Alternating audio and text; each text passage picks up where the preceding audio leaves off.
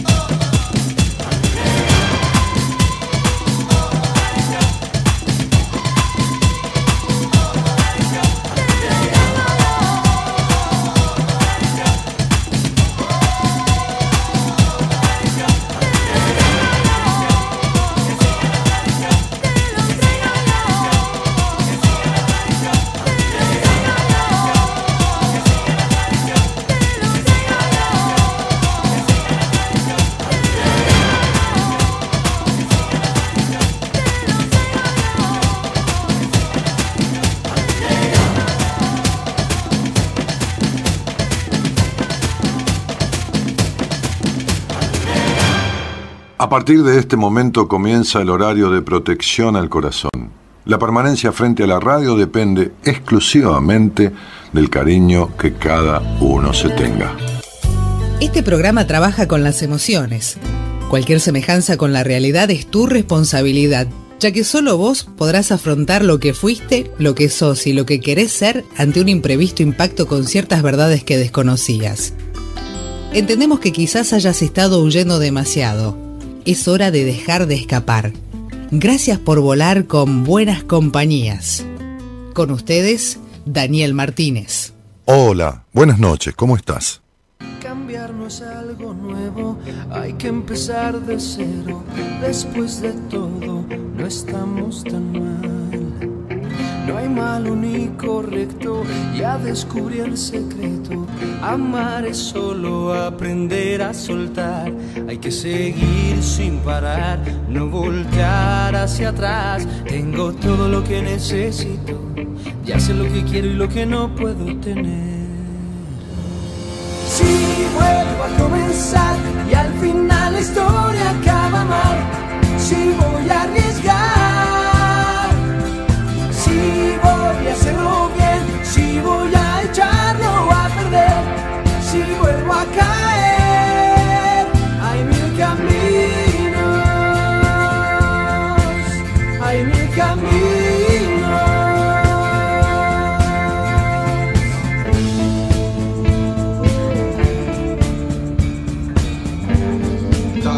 esta banda que se llama Montevideo abre la semana de buenas compañías con este tema titulado Hay mil caminos.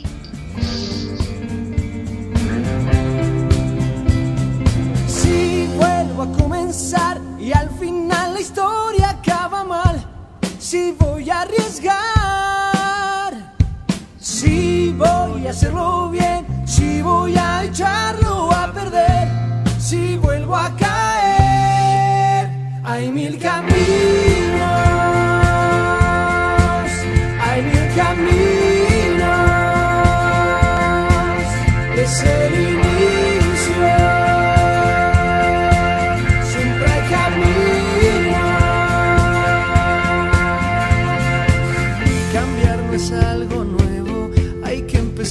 Después de todo, no estamos tan mal.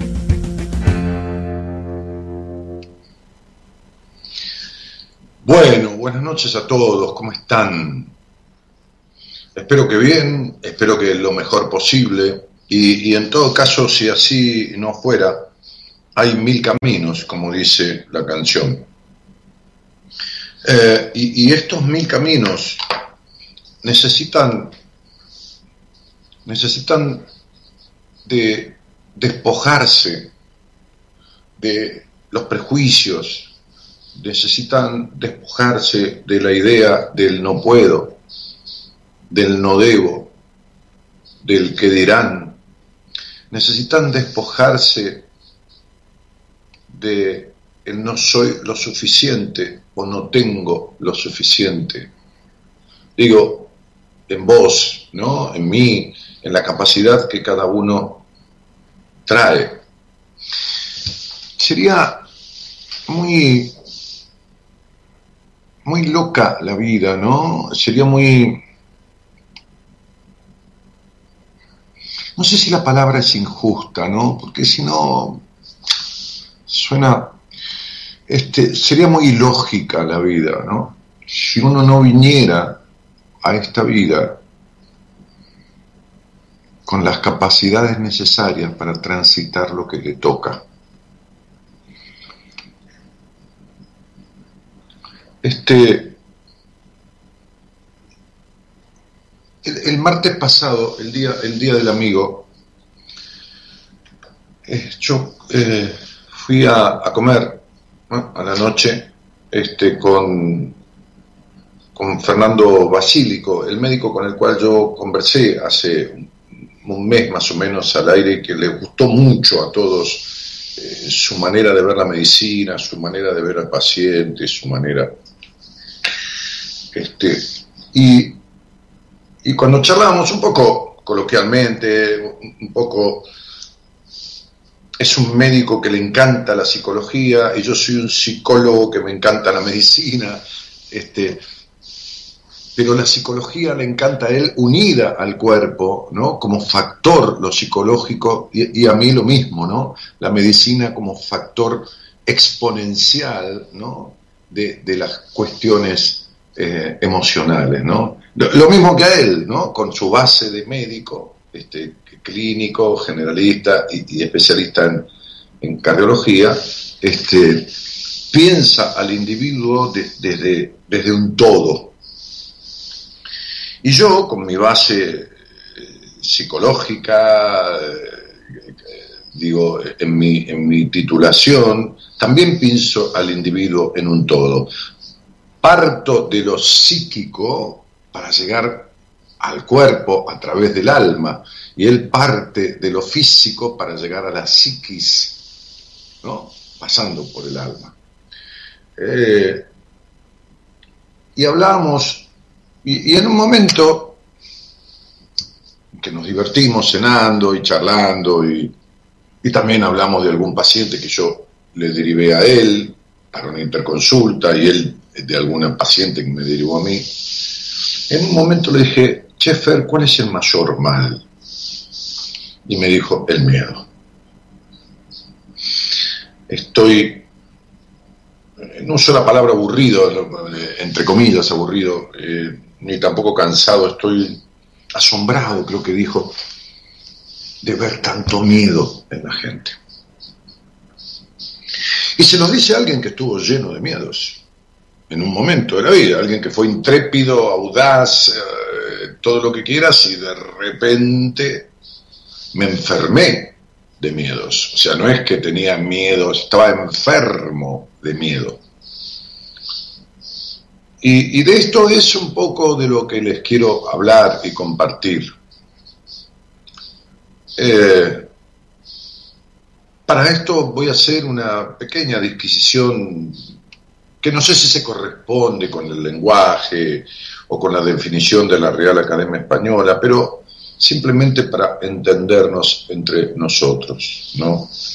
Este, a mí me gusta explicar sencillo. Alguien, creo que Albert Einstein dijo alguna vez, quien no sabe explicar lo sencillo es porque no entiende lo que quiere explicar.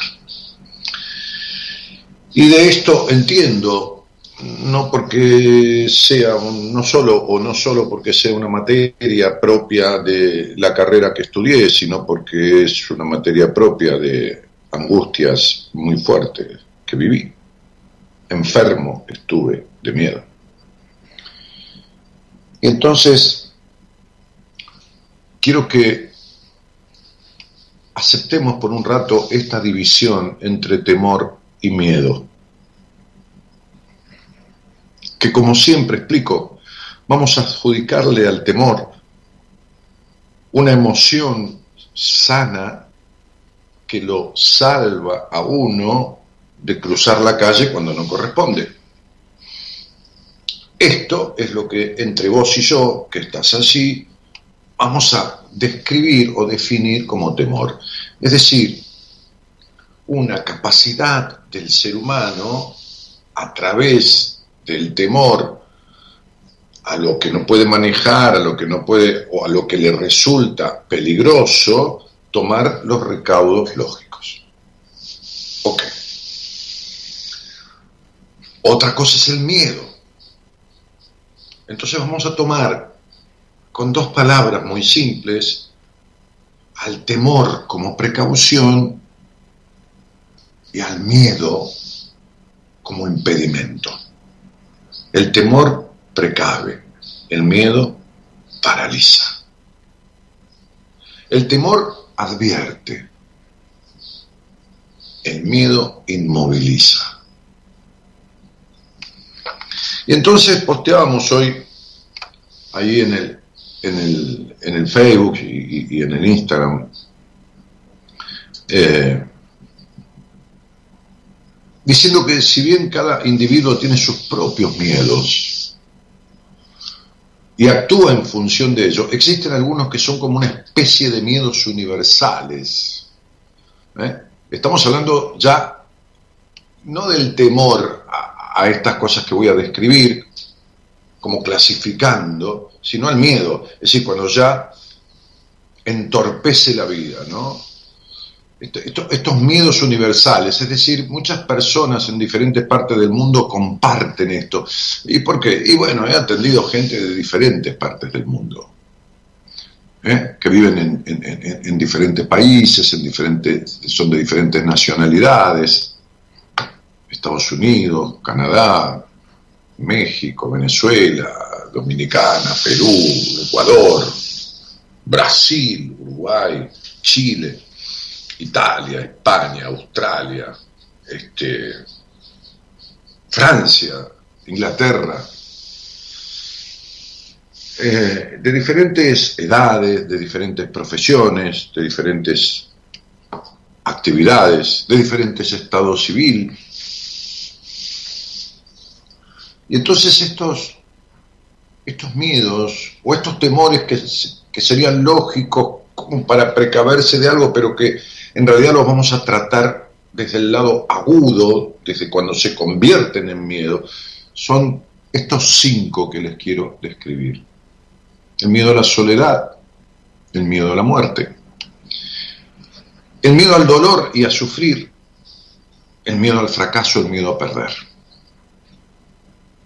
A estos miedos, escribíamos en este posteo, los une el dolor, la pérdida y el sufrimiento, y algo más que es quizás la fuente de todos los miedos, que es el desconocimiento. Nos da miedo aquello que no conocemos. Por eso tenemos esta maldita frase, maldita frase, que encima la decimos como, como un hallazgo, ¿no? Como, como una especie de, mirá, mirá, este, ¿no? Más vale malo conocido que bueno por conocer. Una desgracia, ¿no? Sería, más vale un restaurante donde se come mal que conocer un restaurante donde existe la posibilidad de comer bien.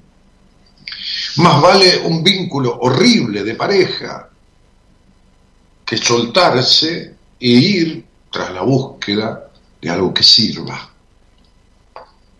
Ok, entonces, más vale me quedo en ser víctima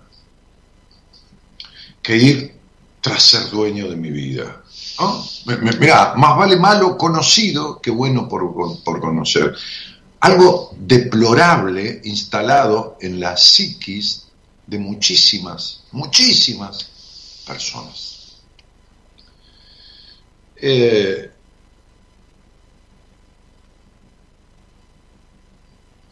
entonces vamos a, esta cuestión del primero de ellos, que es el miedo a la soledad. Y, quiero ser pausado en esta apertura, sorry a los que se aburran, porque es importante, ¿no? Haber hablado con, un tipo que es mi médico, además, este, o el médico con el cual me atiendo, porque no es mío, no lo compré, no me pertenece, no nada, pero estas formas de decir que tenemos, que son más bien deformadas, este, que tiene tanto recorrido nacional, internacional, pero muy estudioso, muy cálido, muy protector, muy, muy cuidadoso con el paciente. Que él me haya dicho y me haya confirmado algo que yo veo desde hace mucho tiempo, que empecé a ver en mí a los 30 años cuando estaba enfermo de miedo, y que después vi a través de la terapia que hice, el proceso que hice en terapia, empecé a ver en mucha gente que después cuando empecé a estudiar y, a recibirme, fui confirmando que lo más difundido y lo que más impide y más infeliz hacia el ser humano es el miedo. Recuerden, no el temor, el miedo. Miedo a la soledad. Lógicamente somos seres sociales, ¿no? Decía Aristóteles, por mencionar a alguien, el ser humano es un ser eminentemente social. Desde que nacemos estamos en contacto con otras personas. Buscamos constantemente la compañía, el afecto de otros, los vínculos sanos, aunque nos quedamos en vínculos que son enfermos muchísimas veces. Estos vínculos sanos cumplen una función importantísima en el desarrollo vital. Sin embargo, esto no significa que estemos solos. Eh, este tema de estar con nosotros mismos no tiene por qué ser complejo, sino todo lo contrario. El miedo a estar solo proviene del miedo a enfrentarnos con nuestra propia realidad y nuestra propia totalidad. El miedo a estar solo, este miedo que aterra, este miedo que atemoriza, este miedo que, descoloca, proviene de la inseguridad, proviene de aquellos que son necesitados de aprobación, proviene de aquellos con baja confianza en sí mismos. Por más extraño que parezca, nos da miedo aquello que albergamos, aquellos que somos verdaderamente, no, nos da miedo acceder a la propia verdad, a la identidad. Quien no puede estar consigo mismo y bien, no digo eternamente, no digo eh, que no puede estar consigo mismo y bien y disfrutar de esa soledad que no se transforme en solitariedad. No digo todo el tiempo, no digo para siempre, digo poder. Ese que no puede se camufla, se viste de perfecto, se viste del amigo del mundo, se viste de, de lo que sea, se viste del payaso, se viste del sometido, se viste de lo que sea, se disfraza, porque esconde un gran vacío y huye de su propio ser, porque le aterra.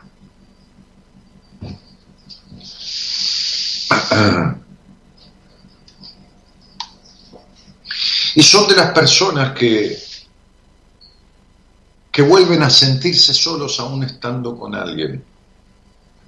A veces le digo a algunas personas cuando da la característica en, la entrevista que toman conmigo para encontrar qué les pasa verdaderamente en su vida y, por qué, y qué camino tomar para salir de eso que les sucede, les digo, tenés un profundo sentimiento de soledad que no se va por más rodeada o rodeado que estés. Y no es un decir por decir, lo estoy viendo en su estudio numerológico, lo estoy confirmando con el sonido de su voz, su mirada o, el audio cuando es telefónicamente. Y entonces este miedo a la soledad, miedo, recuerden, no temor. ¿eh? El temor, digo, me precave, el, temor a estar, a, quedarme, a estar solo siempre, ¿no?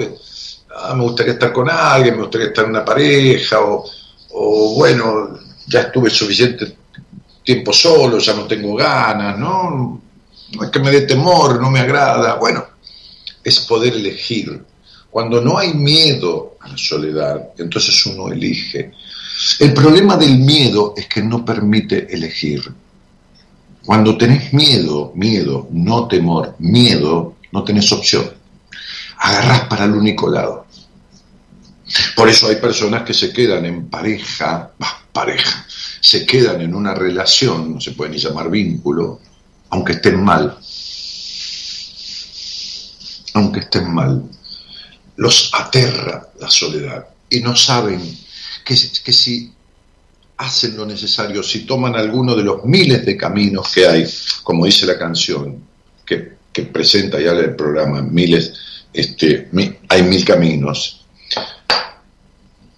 podrían estar excelentemente bien, no soportando una compañía que los hace sentir más solos, este, y encontrándose consigo mismo. Después está el miedo a la muerte. Más allá de la fe, las creencias o la religión, nos invade una profunda incertidumbre acerca de la muerte. Nadie sabe qué existe o qué vendrá después no es totalmente desconocida. Me hace acordar a un cura amigo que estaba internado y lo fui a ver al hospital porque le iban a operar y estaba como medio pálido, ¿viste? Estaba asustado. Y le dije, ¿por qué te da miedo? Si vos decís que del otro lado está el paraíso. Cualquier paraíso es mejor que esto. Y se sonrió. este, y era un sacerdote católico, ¿no? Eh, hablar de la muerte es hablar de la vida. Se habla poco de este tema. Pareciera ser tabú. Hemos convertido un proceso de la vida en algo oscuro, del que nadie habla, y cuando se lo menciona es desde contextos de pánico y terror. Crecemos con esta idea y la vamos como afianzando con el tiempo. Este, y, quizás sacarla de, contexto nos permita aceptarla como es, parte de nuestro ciclo vital. No es tan fácil. Yo tuve terror a la muerte durante un tiempo largo de mi vida, ¿no? Primero los ataques de pánico, ¿no? Que no era miedo, era, enfermedad del miedo. Después la hipocondría, como mezclada con eso, ¿no? Con los ataques de pánico. Este, y después quedaba el miedo al miedo, ¿eh? porque después que uno va superando esos, esos accesos terribles de ansiedad aguda, de pánico, de fobias, le queda el miedo al miedo.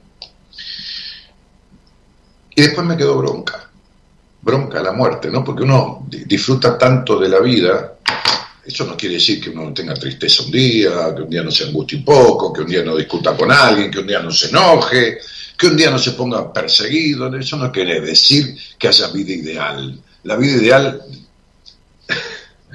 los países donde hay más tasa de suicidio cada millón de habitantes son los países declarados los más felices del mundo. Porque está tan ordenado y tan armado todo que aburre. No hay, no hay vicisitudes. ¿no? En un momento Japón tuvo que atender esta cuestión porque la gente llegaba a la edad de, de a mi edad, por ejemplo, a una edad de jubilarse, según las leyes de Japón y qué sé yo, se suicidaba. Pero tenían todo solucionado en su vida, todo el resto de la vida. no tenían lo que hacer, ya no trabajaban o nada. El sistema lo jubilaba y chau, hasta luego y te dejaba todo previsto. La salud, el dinero, la pensión, la jubilación, qué sé yo. Todo, todo previsto. Y la tasa de suicidios era terrible. Entonces uno cuando, cuando se suelta de los miedos, de los traumas, de los conflictos, del terror a la soledad, de, todo esto que paraliza, empieza a disfrutar de otra manera su vida, ¿no? Este, de otra forma. Y ahí él empieza a tener bronca la muerte. ¿no? Porque, y porque algún día se termina esto. Aceptar y reconocer a la muerte como tal es aceptar la, finitud en el mundo y por ende vivir la vida sin tantos miedos ni prejuicios. Pero, pero, pero, acá hay un tema. El miedo racional, eh, perdón, el miedo irracional a la muerte tiene que ver con que tenés terror, ¿eh? terror a vivir en ciertos aspectos que te falta exteriorizar, concretar, deshacer, eh, desapegarte de tu vida, romper, eh, transitar. El miedo a la muerte es un recurso, el miedo paralizante, no hablo del temor a la muerte, el miedo a la muerte es un recurso del inconsciente para tenerte ahí quieto y no dejarte mover, por el terror que tenés a lo que haya del otro lado no del otro lado de morirte, del otro lado de la vida que estás viviendo. Y después está el miedo al dolor y al sufrir. Nadie está exento del dolor. Siempre digo, el dolor es inevitable, pero el sufrimiento es es si tenés tu vida sufriendo, chau, eso, eso te lo estás provocando vos. Eso, hoy, hoy hablaba con un paciente que encuentra el motivo para sufrir. Donde no está, lo busca porque hay gente que necesita el sufrimiento como un estado habitual en la vida. Por irónico que parezca, quienes padecen este miedo al dolor y al sufrir son quienes más sufren.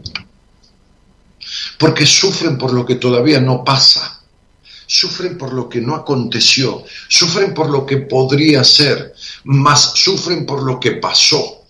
Entonces no existen en el presente. Y mientras más quieren evitar el, contacto con el dolor, este, este, para, que, que, que, de alguna manera es lo que dispara después ese sufrimiento, para eliminar esos dolores de su historia, más eh, este, quieren evitarlo, más el cuerpo lo manifiesta, más se vuelve rígido y frágil a la vez, más desarrolla afectaciones, enfermedades de la piel, de las alergias, de la tiroides, de, de, la, de la columna vertebral. Eh, miedo al fracaso. El paralizador miedo al fracaso. Y el miedo al fracaso tiene los miles de pretextos. Que es muy tarde, que ahora para qué, que ya a esta edad, que no voy a poder, que al final de cuentas, que eso es para otro, este, que, mm, mira, detrás del miedo al fracaso, y lo he visto porque, claro, he tratado muchísima gente, ¿no? Es decir, a nivel profesional estoy diciendo, ¿no? Este, detrás del miedo al fracaso se esconde el miedo al éxito. Detrás del miedo al fracaso hay alguien que no tuvo estímulo en su infancia. Detrás del miedo al fracaso hay alguien que siente que fue desconsiderado en su historia de crecimiento, que le faltó sana ternura en equilibrio, que le faltó coherente protección. Detrás del miedo al fracaso hay una carencia de herramientas que no fueron dadas en la infancia, pero que uno tiene la capacidad de proveerse en el presente, porque las trajo. Y si no, me llamás y te lo explico en dos minutos, te voy a decir cuáles herramientas trajiste. Entonces, este, este miedo al fracaso proviene de la inseguridad, ¿no? Este, y de la falta de decisión de asumir la responsabilidad de enfrentar y tomar la vida en la mano de uno. Y después está el miedo a perder, ¿no? Como si perder fuera un, un, un ah, ¿cómo puedo decir? Un resultado no posible, ¿no? Si uno sale a jugar un partido de fútbol o de truco o de lo que quiera, tiene la posibilidad de perderlo, pero si no lo juega, lo pierde seguro. Ya lo perdió por no jugarlo. Y, además están, eh, este miedo a perder tiene otra connotación en lo afectivo, que tiene que ver con las personas que sienten que algo o alguien les pertenece. No es que lo tienen, es que les pertenece, como si les perteneciera una persona, si les perteneciera un hijo, ¿no? mi, hijo se fue a vivir afuera y, me cambió la vida, y, eh, fue, fue, un esto, un lo otro, yo no quiero que se vaya y, le dije que voy a sufrir, qué manera, ¿no? Qué forma de joderle la vida al hijo, ¿no? Qué forma de jodérsela, ¿no? Y, ese miedo a soltar, ¿no? Miedo a soltar y a soltarse. Son personas aferradas, aferradas a las cosas, a la historia, al pasado, a lo que tengo. Y no son felices, para nada. No, no, no, no, no, viven en bienestar, para nada. Este, todo es transitorio en esta vida. Todo es transitorio en esta vida. Entonces digo, eh,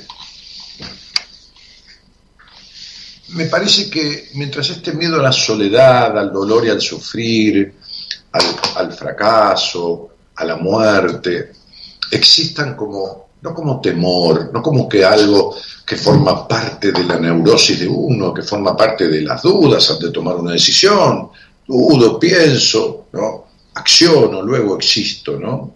Este, no es que pienso, luego existo, como dijo aquel filósofo. ¿no? En uno de mis libros pienso, decido, hago y luego existo, porque pienso y luego existo no alcanza, flaco. Con pensar no existís. Entiendo lo que quiso decir, pero creo que hay que, hay que, hay que darle más contundencia, ¿no? Este, siempre detrás de un miedo, de ese miedo patológico, de ese miedo que paraliza, hay algo maravilloso. Si yo hubiera sabido, me dicen pacientes míos, si yo hubiera sabido antes, si yo antes hubiera hecho, ¿cuánto tiempo perdí? Pero, pero ¿cómo puede ser que haya tenido tanto miedo a esto o a lo otro? O, que pensara que no podía resolver esto o, aquello y, el, bienestar que me trajo, o, lo de acá o lo de allá, ¿no? Me decía una, una, una chica, una mujer este, que terminamos con su, con su psoriasis, ¿no? Este, con, con 10, 12 años o 13 años de psoriasis y sus 10 años de terapia estéril, que no sirvió para nada. ¿no? justamente hoy me escribió una chiquita de España este, que, que voy a empezar a tratar y que le pedí a los padres que me enviaran un escrito formal este, autorizándome a tratarla, pues una menor de edad, este, que un animal que tenía de psicólogo allá este, le dijo, la depresión no se cura nunca. un animal, un animal, estas cosas de, decretar, ¿no? la depresión no se cura nunca. Un animal. Este, eh, detrás de, un miedo, detrás de ese, de, ese, de ese gris oscuro negruno que representa el miedo, el miedo, ya, ya, dije al principio del programa, pongamos el temor como algo sano y el miedo como algo enfermizo. El temor precave, el miedo inutiliza, paraliza, impide. Detrás, al vencer cualquiera de estos miedos, el miedo a no ser aprobado, este, al vencerlo hay toda una cuestión. Me hace acordar de un cuento que creo que lo grabé este, alguna vez en alguno de los CD que venían antaño con mis libros. Estos cuentos que están hoy en Spotify, allá en el fondo del Spotify, después de todos los programas, ¿eh? porque se va subiendo el último, están un montón de cuentos con reflexiones. Y, este cuento se llama La Puerta Negra, ¿no? y dice esta historia que había un rey muy conquistador, muy guerrero, este, que tenía un inmenso palacio. Pero cuando decimos inmenso palacio, es como esos palacios que tienen jeques árabes este, que caben dos mil personas, y así es en la sala de estar, y que tienen ciento y pico de dormitorios, y que tienen... Eh, hoy, ¿no? En, en, este, el palacio de este rey no había aire acondicionado, pero aire acondicionado este, en, las cocheras para 100 autos, para 150 autos. Hablamos de un palacio inmenso, ¿no? Un palacio, un palacio de la antigüedad, pero de tamaño descomunal. Y, era un rey muy conquistador, muy de la batalla, muy... Un día estaba uno de sus sirvientes, quizás el el que con el rey más simpatizaba, porque el rey era un hombre ya muy, muy mayor, este, no por eso menos activo y radiante, pero era un hombre mayor, este, y, le habían servido este, tres generaciones, ¿no? El, el, abuelo de este hombre, ya, ya siendo mayor, empezó a trabajar en el reino, después el padre de este, de este sirviente y, luego él mismo, ¿no? Este, y entonces estaba limpiando una sala inmensa que tenía el rey, en donde solía desafiar a los soldados que vencía en la batalla, es decir, a los perdedores. Este rey los ponía ante un tremendo desafío. Ahora se los cuento. Entonces, en este salón, que tenía, por supuesto, su entrada principal, que tenía, había una puerta negra, y así se llama el cuento, la puerta negra. Había una puerta negra que tenía las manos cadavéricas, ¿eh? Trozos de esqueletos colgando, manchada la puerta en sangre, una cosa tenebrosa, propia de la peor película de terror. Y así estaba esa puerta siempre. Era una gran puerta, ¿eh? es una puerta doble, negra, con todas estas cosas clavadas, un hacha, cabelleras, bueno, toda una cosa desagradable. Entonces estaba limpiando este sirviente lo que quedaba, eh, como puliendo, porque en este desafío que el rey ponía a los soldados perdedores en este espacio que cabían más de mil personas, quedaba luego este salón manchado con sangre. Entonces, este, después que toda una troupe de personas limpiaba, este sirviente cuidaba los detalles, los pequeños detalles que quedaban. Y se dirigió al rey pidiéndole permiso. Le ¿Te puedo hacer una pregunta, mi señor? le dijo. Bueno, hazla. ¿Qué hay detrás de esa puerta negra? Y el rey le dijo, ¿por qué lo preguntas? Bueno, porque yo he tenido oportunidad de ver el desafío que haces a los soldados que pierden la guerra y las batallas contra ti, cuando los capturas como prisioneros. ¿Y qué es lo que has visto? Y he visto que pones a tus arqueros de la mitad del salón y a ellos del otro lado y les dices que abran esa puerta negra o que enfrenten las flechas de los arqueros.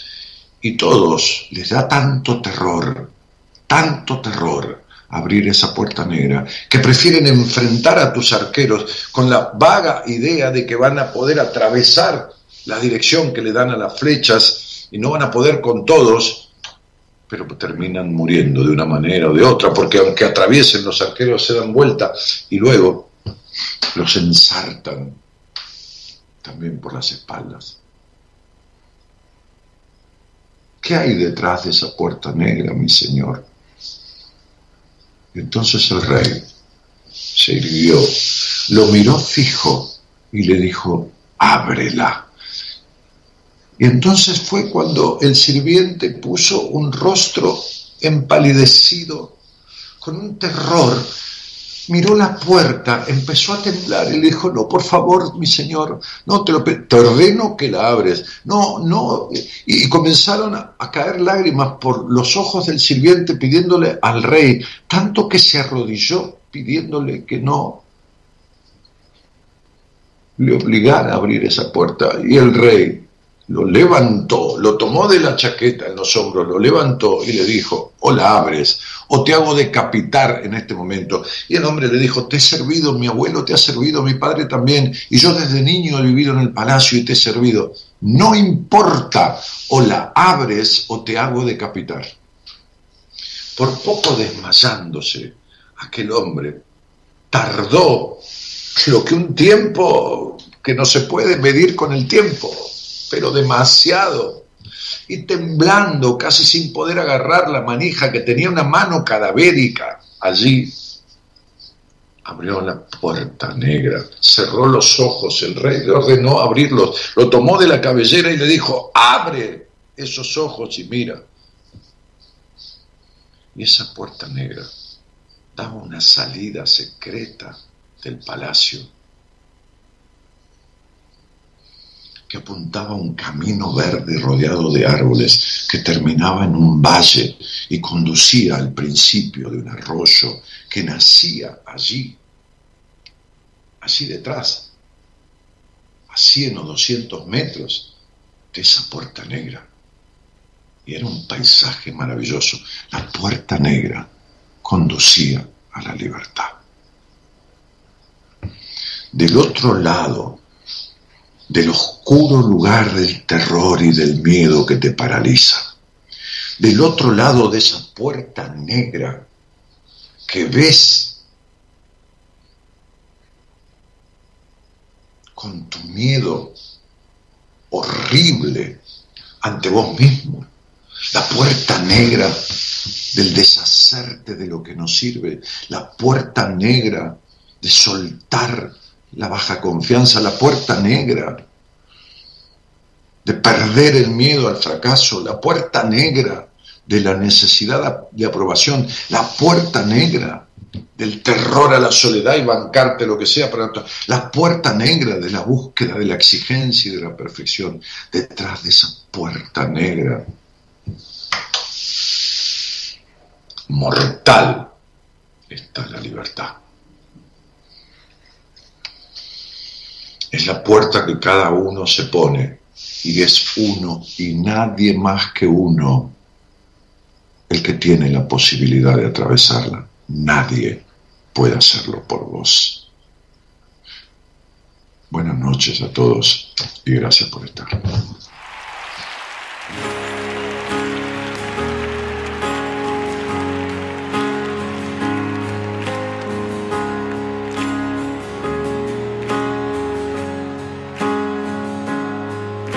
Soy ejemplo para nada y para nadie. Tengo miserias como cualquiera de ustedes. 14 marcas que me duelen en el alma. 100 defectos que me siguen y no aprenden. Las dudas se divierten, no descansan nunca. Como los miedos que siempre estarán presentes. A veces sonrío sin ganas y al revés. Que a nadie importa, nadie tiene que saber. Y aunque las cosas con el tiempo no se olvidan, voy a estar más alerta, más tiempo conmigo. Que cada vez soy más consciente que la vida, sin darnos cuenta, se consume en un suspiro. Voy a quererme para quererte mucho más. Voy a tratar de ser mejor y más valiente. Es el momento de enfrentarse a la verdad, que ya está bien de procurar y perder siempre.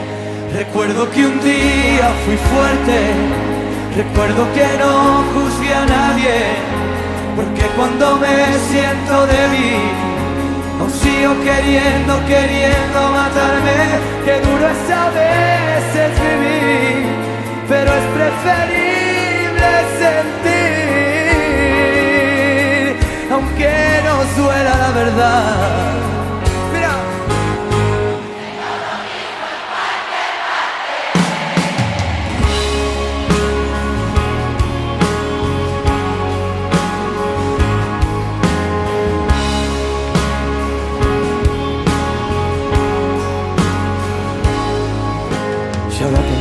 Lo que mis padres de niño siempre decían con el corazón temblando, nunca te fíes del que quiera ser tu amigo, que con un caramelo te mete en el saco y piensas si eres uno más de los que estrellan su tiempo en un televisor de color rosa. Y si es verdad yo fui dote que te molesta, si no te gusta otra cosa mariposa, dice un amigo que no tenemos remedio. Abrir el corazón siempre nos sale caro, que no me importa lo perdido si es sincero. A mí me importa todo el vino derramado. Yo que forjé mi historia con los buscavidas. Pierden el tiempo los que intentan que me frene. Por eso ahora si me escuchas no te rindas. Siéntete libre y orgulloso de quien eres. Recuerdo que un día fui fuerte. Recuerdo que no Porque cuando me siento débil, no sigo queriendo, queriendo matarme. Que duro es a veces vivir, pero es preferible sentir, aunque nos duela la verdad.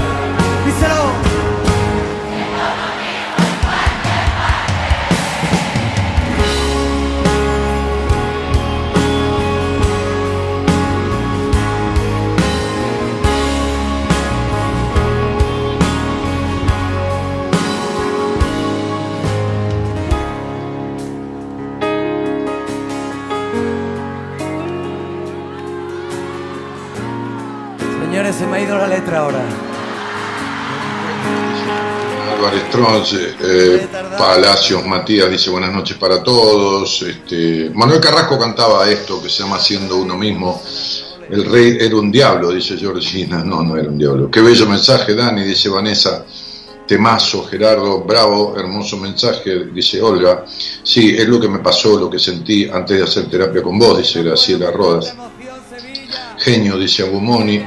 Eh, Cristina Albicini dice, tengo tus libros de cuando venías a presentarlo a La Plata, con el de numerología me quedé y hablamos de mi hijo, vos se lo dedicaste, pero nunca me he podido olvidar tu mirada cuando te dije su fecha de nacimiento. Al año siguiente, a punto de recibirse de arquitecto, falleció en un accidente. Después cuando recordé me pregunté si tu mirada era intuición de lo que vendría cuando fui al grupo. Eh, no debía ser miedo a vivir, sino de agradecer de haber sido por aquí su mamá, por el tiempo que sea. Llevo tiempo como todo, sí, como todo. La muerte de un hijo no se supera, se sobrelleva. Sobre todo hay que pensar que si el alma existe y transmigra, el alma de tu hijo debe desear que su madre sea feliz en su vida. Hermoso Dani, dice Fernando Cabrera, este, y, Leticia Núñez también aplaude, y bueno, gracias por, el cariño. Sos tan grosso, dice, te, admiro un montón. Me encanta escuchar tus cuentos, dice Georgina. Bueno, este, hola, buenas noches, ¿quién está por ahí? Estoy tomando un café con un alfajor, así que buenas noches, hola. Hola. Sí, hola, ¿cómo estás? Hola, Dani, ¿cómo estás? Bien, querida, ¿vos? Muy bien. Antes que nada te tengo que pedir perdón, porque te vuelvo a escuchar después de 10 años haber hecho una pausa. ¿Cómo vas a pedir perdón? Está buenísimo. Este, además, este, hay gente que me dice, mira, yo no te escucho hace tiempo, le digo, este, o, te escucho pero alternado, le digo, hasta yo me aburriría escucharme todos los días, imagínate vos, que no soy yo. No, pero es muy este loco porque justo una persona desconocida a nadie que me hizo ver lo que yo no podía eh, lo que yo no podía ver. Y me enojé con la situación y regalé el libro que había comprado y te dejé de escuchar te dejé de seguir todo. Ah, ah pero pero a ver eh, hubo un momento ver una realidad no, pero espera, espera, espera, espera, porque eh, eh, hay delay y entonces se sobreponen las voces. Vos esperá que yo termine de hablar y yo te espero a vos que vos termines. Se entrecortó cuando dijiste empezaste a contar lo que te pasó. ¿Qué es lo que te pasó? ¿Una persona te dijo o yo fui la persona? No se entendió. La persona fuiste vos. Eh, y siendo un desconocido, nada más conociéndolo por radio, me hizo ver lo que yo no quería ver. Me dio un cachetazo, serías vos. Ah, bueno, está bien. estaba, hoy después de 10 años por algo, hace días que vengo con ganas de escucharte y me estaba negando hasta que hoy me senté, me puse la pava y esperé. Ah, ahora, decime una cosa, eh, no, no, no por cuestión de tener razón o no, Romina, pero eh, digo, eso que te dije, y que te enojó tanto, al final te sirvió para algo, al final de la vuelta diste la vuelta y te diste cuenta que era así, pero no para reconocérmelo, sino para que te sirviera para arreglar algo, o no fue así, no era así, por eso te enojó. Sí, eh, yo hacía años que venía tomando la, tenía la decisión de separarme y yo no me podía separar, eh, pensando en los chicos, pensando en, en el que dirá la familia, bueno, vos me en su momento hablaste, yo te llamé por teléfono, hablamos por teléfono, por la radio, y nada, dije, la puta madre, ¿por qué tardé tanto y una persona me da justo en el cuore? Y hoy, 10 años después, esa fue una relación larga que yo tenía con el papá de mis niños de 15 años. Y sí, me sirvió porque hoy, 10 años después, con una semi-relación de 6 meses, no quiero volver a esperar 15 años. No, no, no entendí, perdóname. ¿eh? Con una semi-relación de seis meses, de ¿qué, qué, qué, quiere decir? Espera, ¿vos te separaste al final? No, no, no entendí. Yo me separé hace siete años eh, y estuve siete años sola. Hasta hoy. ¿Y entonces? Y no quiero que me vuelva a pasar lo mismo, esperar tanto tiempo para que me des el cachetazo ese que me diste en ese momento. Ah, no, espera, sí, sí. ¿Qué querés decir? ¿Que querés hablar conmigo? Pero sí, sí, sí, nosotros en aquel momento que hablamos, seguramente yo te voy a decir lo mismo. O sea, ¿vos qué querés referir? Eh, eh, que, es decir, ¿Qué, te trae a la charla conmigo? Eh, si, hay algo nuevo o, porque modificaste algo. Porque si nada modificaste, todo va a suceder igual o peor. No puedo descular cuál es el miedo a descuidar de una relación que no va. Ah, porque necesitas la traición. Pero si vos naciste y creciste en la traición.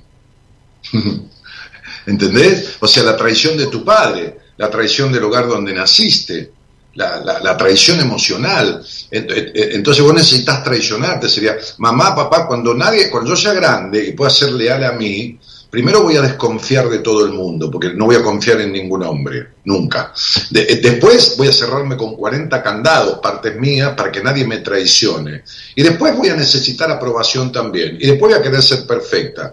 Y todo esto es una mierda que va a llenar de mierda mi vida. Y lo voy a seguir repitiendo, mamá y papá, porque como me criaron así, y estos son los mandatos que yo tengo, es decir, serás abandonada o serás traicionada y te criaremos no siendo escuchada, pues no me voy a escuchar, me voy a traicionar en el deseo, voy a querer separarme no me voy a separar y me voy a bancar una relación de mierda y voy a poner el cuerpo y me voy a prostituir y voy a establecer vínculos en los que no tenga ninguna confianza de nada en el otro y voy a empezar cada relación desconfiando antes de conocerlo. Esta es tu vida, así sos y así venís siendo y así seguirás si nada del pasado modificás. No hay una sola persona con que hayas tenido una relación en tu vida, estoy hablando de hombres, porque es lo que te gusta, los hombres, en, que, en quien vos hayas tenido plena confianza de movida. Por lo tanto, siempre te traicionaste siempre te traicionas. vos le adjudicás la traición a los demás, pero cuando vos empezás la relación desconfiando, ya te estás traicionando porque no te dejas ser.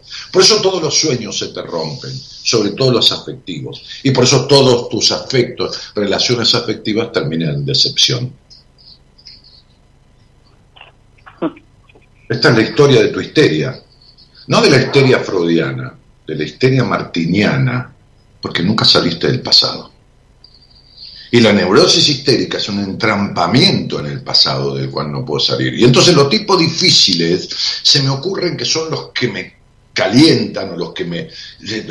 Y me quedo a esperar que cambien. Y nadie cambia, porque nadie va a cambiar si no quiere, porque la única que tiene que transformarse, no cambiar sos vos. Pues cambios hiciste a patadas, cambios hiciste en tu vida, del lugar donde vivir, del color de pelo, de, pareja, de, estar soltera unirte a otro, de tener hijos. Cambios hiciste un montón, lo que, lo que sí que nunca te, hiciste una transformación de las afectaciones, de las pseudopatologías que traes. Por eso te sentís esa puta soledad interna por más rodeada que estés, ¿entendés? Cambios no hiciste, transformaciones no hiciste nunca. Por eso seguís con estos prejuicios, estas culpas en el sexo, en el disfrute con las que fuiste criada, ¿viste? Son la misma de siempre. Tenés 37 años, llevas 37 años de tu vida perdidos. Así que, ¿qué sé yo qué pensás hacer con el resto, eh, Romina? ¿Y cuál es la línea que delimita el cambio de la transformación? El cambio viene de afuera. El cambio es, este, qué sé yo, dejar de fumar, el cambio es engordar, adelgazar, el cambio es estar soltero y casarse, el cambio es eh, estudiar algo y recibirse, o recibirse y no ejercerlo, y dejar el título, este, el cambio es, uff, 40.000, el cambio es estar suelto y de repente estar preso, y de repente lograr la libertad, esos son cambios. Esos son cambios. El cambio está inducido, viene de la afuera. La transformación no. La transformación es interna. La transformación es dejo de ser quien soy. El cambio es lo que hago. La transformación es lo que soy. Pero van de la mano, ¿no? ¿Te queda claro? Sí, pero van de la mano. Me confundo un poco esa definición. No, no van de la mano. no te confunde nada. Lo que pasa es que voy a explicar lo siguiente. Tenés un problema en tu mente. Todo lo tuyo es mental. No crees en nada que no veas sos hiper recontra racional. Entonces no te entra una bala. Sos estructurada, prejuiciosa, sos la mala copia de tu mamá. A quien nunca quisiste parecerte, pero sos su copia.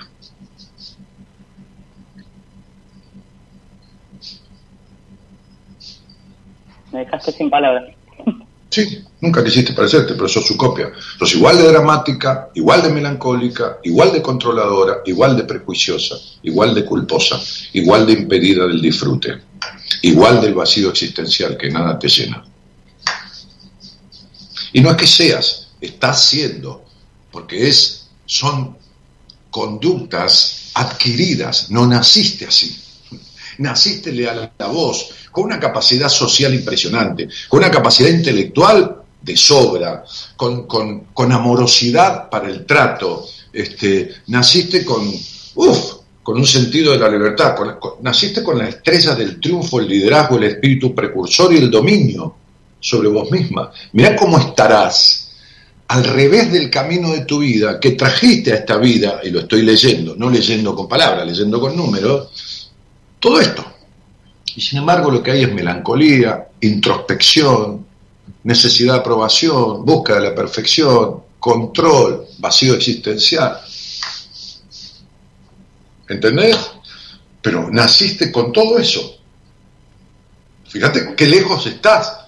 Es decir, cómo la personalidad, que es lo que se arma con los vínculos primarios, te alejó tanto de tu esencia, que es tu, tu sabiduría ancestral, tu carga genética. No se cruzan para nada el cambio con la transformación. El cambio es lo que haces, la transformación es lo que sos. ¿Qué se emparentan? ¿A dónde estás? El cambio es River, la transformación es Boca. O el cambio es Boca, la transformación es River. Es tan distante como estos dos clubes de fútbol. Es tan distante el cambio de transformación como el día y la noche, como el dulce y el amargo. Son tan diferentes como eso. Vos hiciste decenas de cambios en tu vida, pero seguís siendo la misma.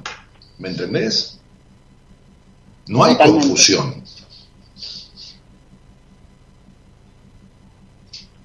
Yo lo que te quería decir era, si no van de la mano la transformación y el cambio, porque si bien la transformación no, es interna... No, no van de la mano para nada. No van de la mano para nada. El puto príncipe azul que esperás desde toda tu vida nunca va a llegar. Como decía Pilar Sordo, los príncipes azules habitan en el país donde no están las mujeres que rompen las pelotas. Y las princesas encantadas habitan en el país donde no están los boludos. Entonces, bueno, te vas a cruzar nunca con un príncipe azul, porque no sos una princesa encantada. ¿Entendés? Sos una mina discutidora, controladora, necesitada aprobación, pero perfeccionista, pero eh, eh, desconfiada. Entonces, ¿desde qué lugar? No hay príncipe azul, ¿se entiende? Para esta manera de ser tuya. Entonces, no hay, el cambio no existe, el cambio es de lo que todo el mundo habla al pedo. La transformación es otra cosa, ¿entendés? El cambio es, de vuelta te digo, pintarte el pelo de verde o ponerte uñas postizas o esculpidas. El cambio es estar con un tipo y dejar de estar con él.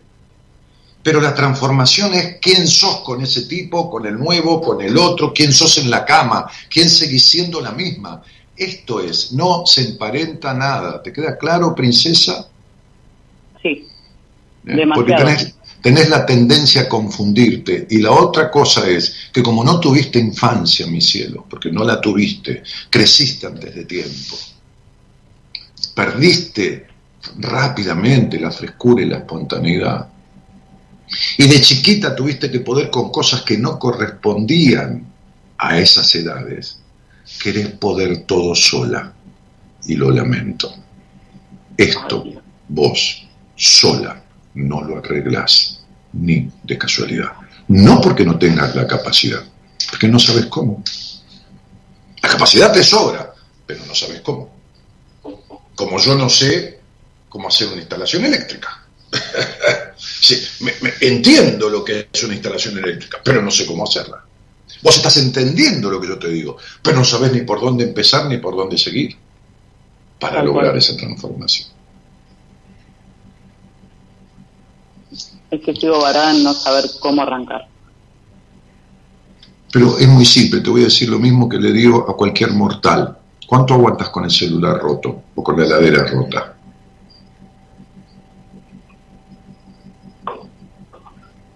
¿Cuánto tiempo podés estar teniendo el celular roto o la heladera rota? Nada. ¿Y por qué tenés la cabeza rota y un celular que vale 20, 30 mil o 40 mil pesos y una heladera que vale lo mismo, tu cabeza que no tiene precio, la, seguís dejando rota? ¿Por qué no la llevas a alguien que te la arregle?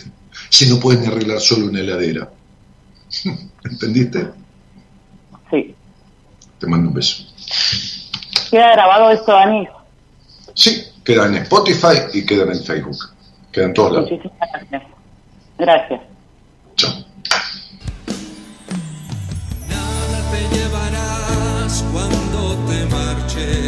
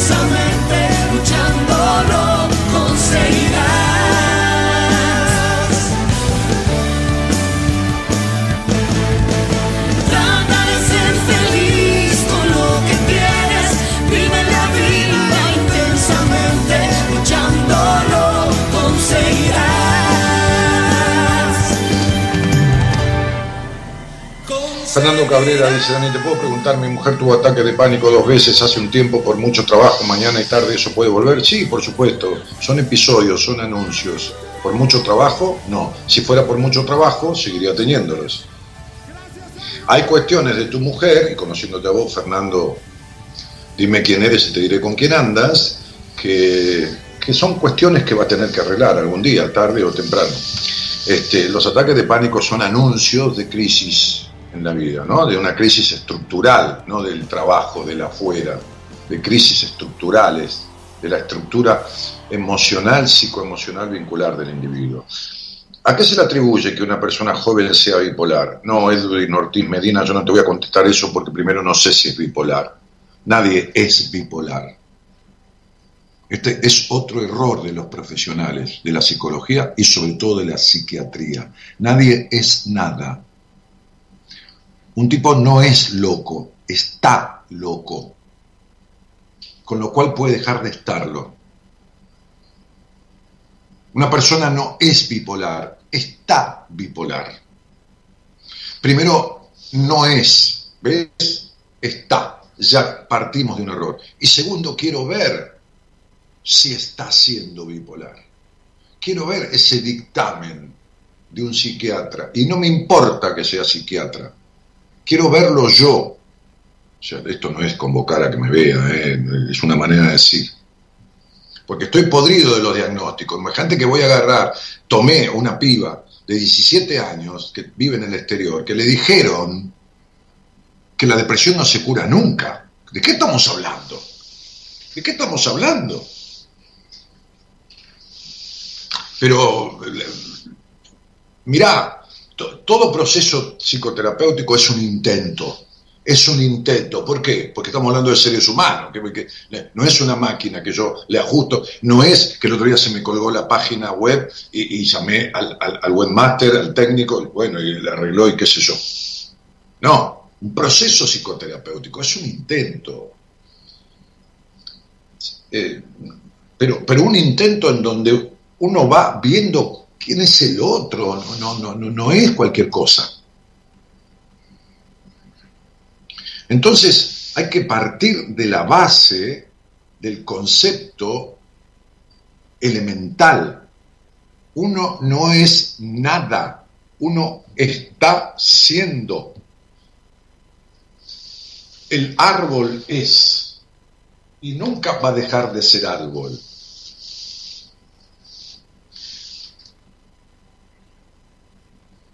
Yo tomo personas que están siendo de tal manera y las derivo o, las atiendo y empiezan a ser de otra manera. Entonces, yo tengo mi propia teoría de lo que es el fundamento emocional que desarrolla un estado de bipolaridad, que por supuesto tiene que ver con la historia del individuo. Pero yo no te voy a decir por qué una persona es bipolar, o sea, porque no es, no es nada eso. Hay que ver si, si está bipolar y hay un montón de factores concomitantes que en cada uno pueden desarrollar una bipolaridad. No es 2 más 2, 4, pibe. Tenés esta huella digital, este pedacito. ¿Ves así? ¿Ves este cachitito? Imagínate que este cachitito, como digo en uno de, mis libros, es diferente a 7.500 millones de dedos. 7.500 millones de dedos. 7.500 millones. ¿Entendés de lo que estamos hablando, no? Mil millones vale un unicornio. Un unicornio es una empresa internacional que supera los mil millones de dólares. Te estoy hablando de 7.500 millones. Siete veces lo que vale una empresa como Globan, como Mercado Libre, es decir, siete veces para ser unicornio se llama internacionalmente. Ok, entonces, si hay 7.500 millones de huellas digitales diferentes, es porque hay 7.500 millones de personas que son únicas y diferentes una de la otra. Por lo tanto, no se puede decretar nada sobre ellas. Por eso, en un estudio numerológico, que es mi mayor herramienta por la cual puedo decirle todo lo que le dije a esta mujer, sin que ella diga nada, existen concomitantemente un nombre completo con el apellido y una fecha de nacimiento con día, mes y año. ¿Puede ser que alguien se llame así en el mundo? Y puede ser. Puede ser que la fecha de nacimiento, día, mes y año coincida con otras personas. Claro, si nacen decenas de miles de personas por día en el mundo. Lo que no existe es que se llame de tal manera y tengan la misma fecha. ¿Se entiende? Es decir, cada estudio numerológico es tan único como las personas. Entonces, digo, no hay ninguna norma para que se repitan los ataques de pánico ni para que no se repitan. ¿Pueden volver? Sí, tranquilamente. Si la persona está siendo la misma, no haciendo, siendo la misma, pueden volver. O puede volver peor. O puede pasar otra cosa más grave. ¿Y qué causa la bipolaridad? Ah, múltiples cuestiones, pero nadie es bipolar. Nada. A ver, acabo de decir que una mujer con psoriasis de 13 años de tratamiento y 10 años de terapia, en cuatro meses, una chica joven, 30 y pico de años, le di el alta, sin psoriasis, sin nada, celiaquía, una chica de, de, Catamarca, que se fue prácticamente con el índice en cero de su celiaquía, migrañas, este, se remiten las cosas, dejan de depresiones, olvídate, ¿entendés? Entonces sería Nadie es nada. Nadie es nada con respecto a las enfermedades. Eh, me fascina, ¿qué, qué te fascina, Nadia Celeste? Me fascina escucharte cada cosa que decís es para aplaudir. Me quedo boca abierta hace muy poco, empecé a verte, escucho atenta cada palabra que decís. Qué profesional que sos. Eh, intento serlo, intento ser, lo logro, ¿eh? bastantes veces lo logro. Este, ser un, lo- eh, digo, lograr buenos resultados profesionalmente. Te espero hasta septiembre, dice Silvina Ledesma, que al parecer tiene una fecha de entrevista conmigo, le han dado para septiembre, porque más o menos están dando fechas para esa época. Le mando un cariño grande a Marita, María de los Ángeles Carullo Obedia, que es la productora general del programa, que es la productora general de Asociada, gran amiga, hace 16 años que, trabajamos juntos, que, que esbozamos proyectos, que nos sostenemos el uno al otro en el camino que- que buenas compañías tiene y que es para mí un baluarte este, en todo sentido, como, como persona, como capacidad, como lealtad, como, como, como acompañamiento, como protección, como todo. Así que está cumpliendo años Marita hoy, 27 de julio, y le mando un cariño inmenso.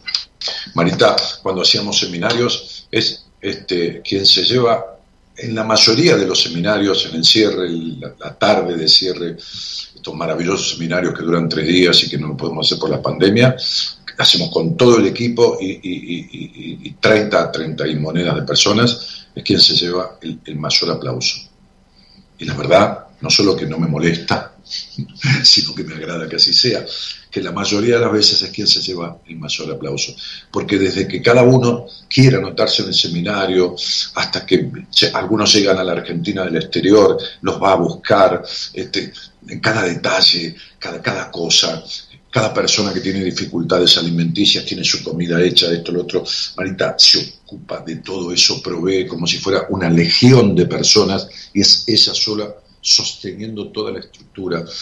Por eso se lleva el mejor de los aplausos, cosa que a mí me encanta. Bueno, quería mencionarlo porque le acabo de mandar un saludo más que, más que merecido. Paula dice, buenas noches querido maestro, saludo de San Miguel, Cecilia Rojo, soy Ricardo de Quitil- ah, Quitilipi, Chaco, te vuelvo a escuchar después de muchos años y siempre es un placer y siempre aprendiendo a transitar de la vida, saludos a todos, dice Ricardo Estela, bienvenido querido Fabián Valente, dice hace rato que no te escuchaba en vivo, sí después de cada programa, bueno Fabi, este, gracias por estos programas eternos desde Punta Alta, son lo más grande que hay, no, pará, hay tipos más grandes que yo, flaco. Hay tipos que tienen 70, 80 años, o que miden más de un metro noventa y seis, son más grandes. Edwin Ortiz Medina dice, gracias a Dios siga bendiciendo tu sabiduría, gracias querido. Este, qué placer escucharte, Dani, te mando saludos de Tucumán, dice Viviana Díaz. Y el trastorno de déficit de atención, no, es que todo pregunta, quieren arreglar la vida a través de un Facebook. No, no, no, no, chicos, ni la vida del otro, ni la vida de ustedes, es un Facebook, tómense en serio las cosas. Hay 78 motivos por los cuales hay déficit de atención. 78, problemas cognitivos, problemas genéticos, problemas emocionales, vinculares. ¿Qué- qué- Esto no es una cuenta matemática.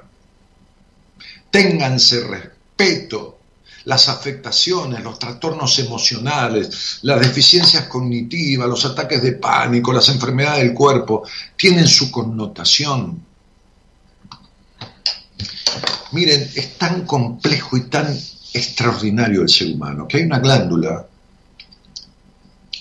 debajo, aquí en el esternón, aquí donde cruzan las clavículas, que cuando nace un bebé, esta glándula casi, casi que pesa o tiene el mismo tamaño, menos peso porque tiene menos consistencia y no, no tiene gran cantidad de líquido como el corazón adentro, ¿no? porque tiene la sangre el corazón, pero tiene prácticamente el mismo tamaño que el corazón cuando una persona nace. Este, esta glándula se llama timo y tiene funciones importantísimas. Está acá, ¿no? Ahí arriba del esternón, casi encimando al corazón, ¿no? Casi eh, el corazón está en esta línea, en el medio del pecho prácticamente. Este, científicamente, ¿no? brujísticamente, científicamente está comprobado que el timo se encoge cuando hay sufrimiento y tristeza y se ensancha cuando la persona está alegre. ¿Me escucharon? Fíjense, si uno no es una unidad mente, cuerpo y alma, fíjense que el cuerpo refleja estados de contentura. El timo, que es esta glándula que casi te diría que es como si fuera el alma. hay, una, hay una tarea de estimulación del timo porque produce cierta hormona. Este, bueno, no vamos a empezar a hablar de eso. Pero, pero, pero fíjense qué loco. Entonces, entonces ¿cómo, ¿cómo uno va a hacer una cuenta? Bueno, y el trastorno cognitivo de, y, la bipolaridad. No, uno no es una cuenta, no es 2 más 2, 4. Si tenemos glándulas que se encogen cuando sufrís o estás triste y se ensanchan, se expanden cuando estás alegre, pero esto no, no, no es que lo inventé yo o, es una prueba del tipo que vende churros acá a la vuelta o media luna o te sirve el café, que no tiene de malo, me encanta. No, está científicamente comprobado.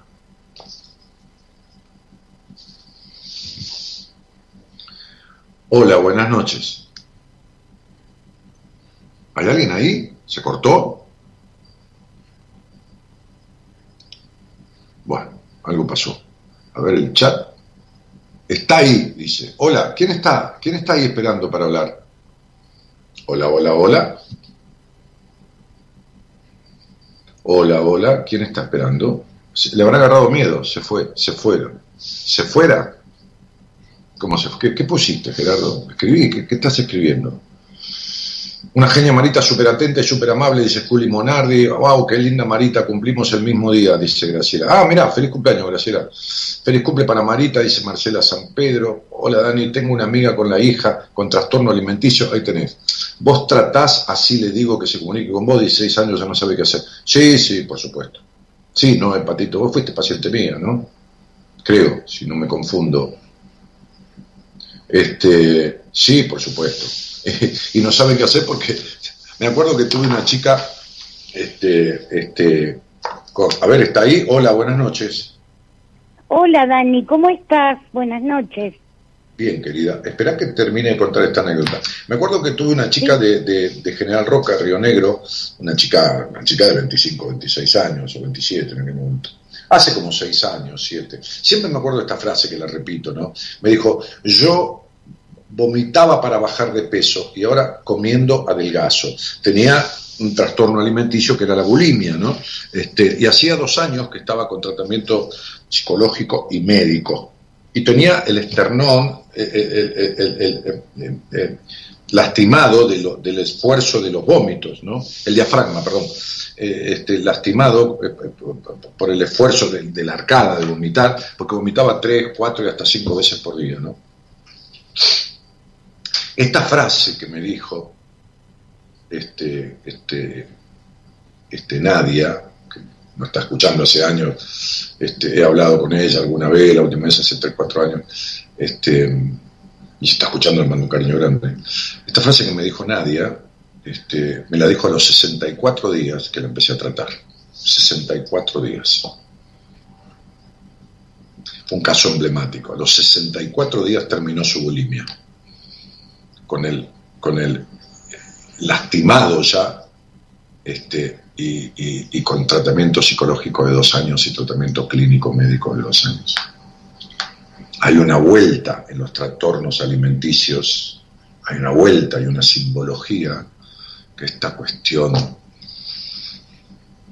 no digo los médicos porque la mayoría o una gran parte de los médicos son ortodoxos, aunque hay muchos que están atendiendo a la cabeza del individuo, ¿no? Este, uniendo el cuerpo con la cabeza. Pero lo, los psicólogos, ¿no? la, la, ineficiencia y la incapacidad de los psicólogos es maravillosa, ¿no? Maravillosa porque es asombrosa. Son tan ineficaces, la, la gran, la, la más que la mayoría, son tan ineptos, tan ineficaces, que horroriza. Decirle a una piba de 17 años, la depresión no se va a curar nunca. Decirle, bueno, hace cinco años que te atiendo y la verdad que sos tan nena de mamá como yo, así que no te puedo atender más. He descubierto, decirle, después de siete años de atenderte me doy cuenta que no vamos a poder seguir porque sos muy racional. Eh, Vos tenés que aceptar lo que pasó con tus padres, esto y lo otro, y resolverlo.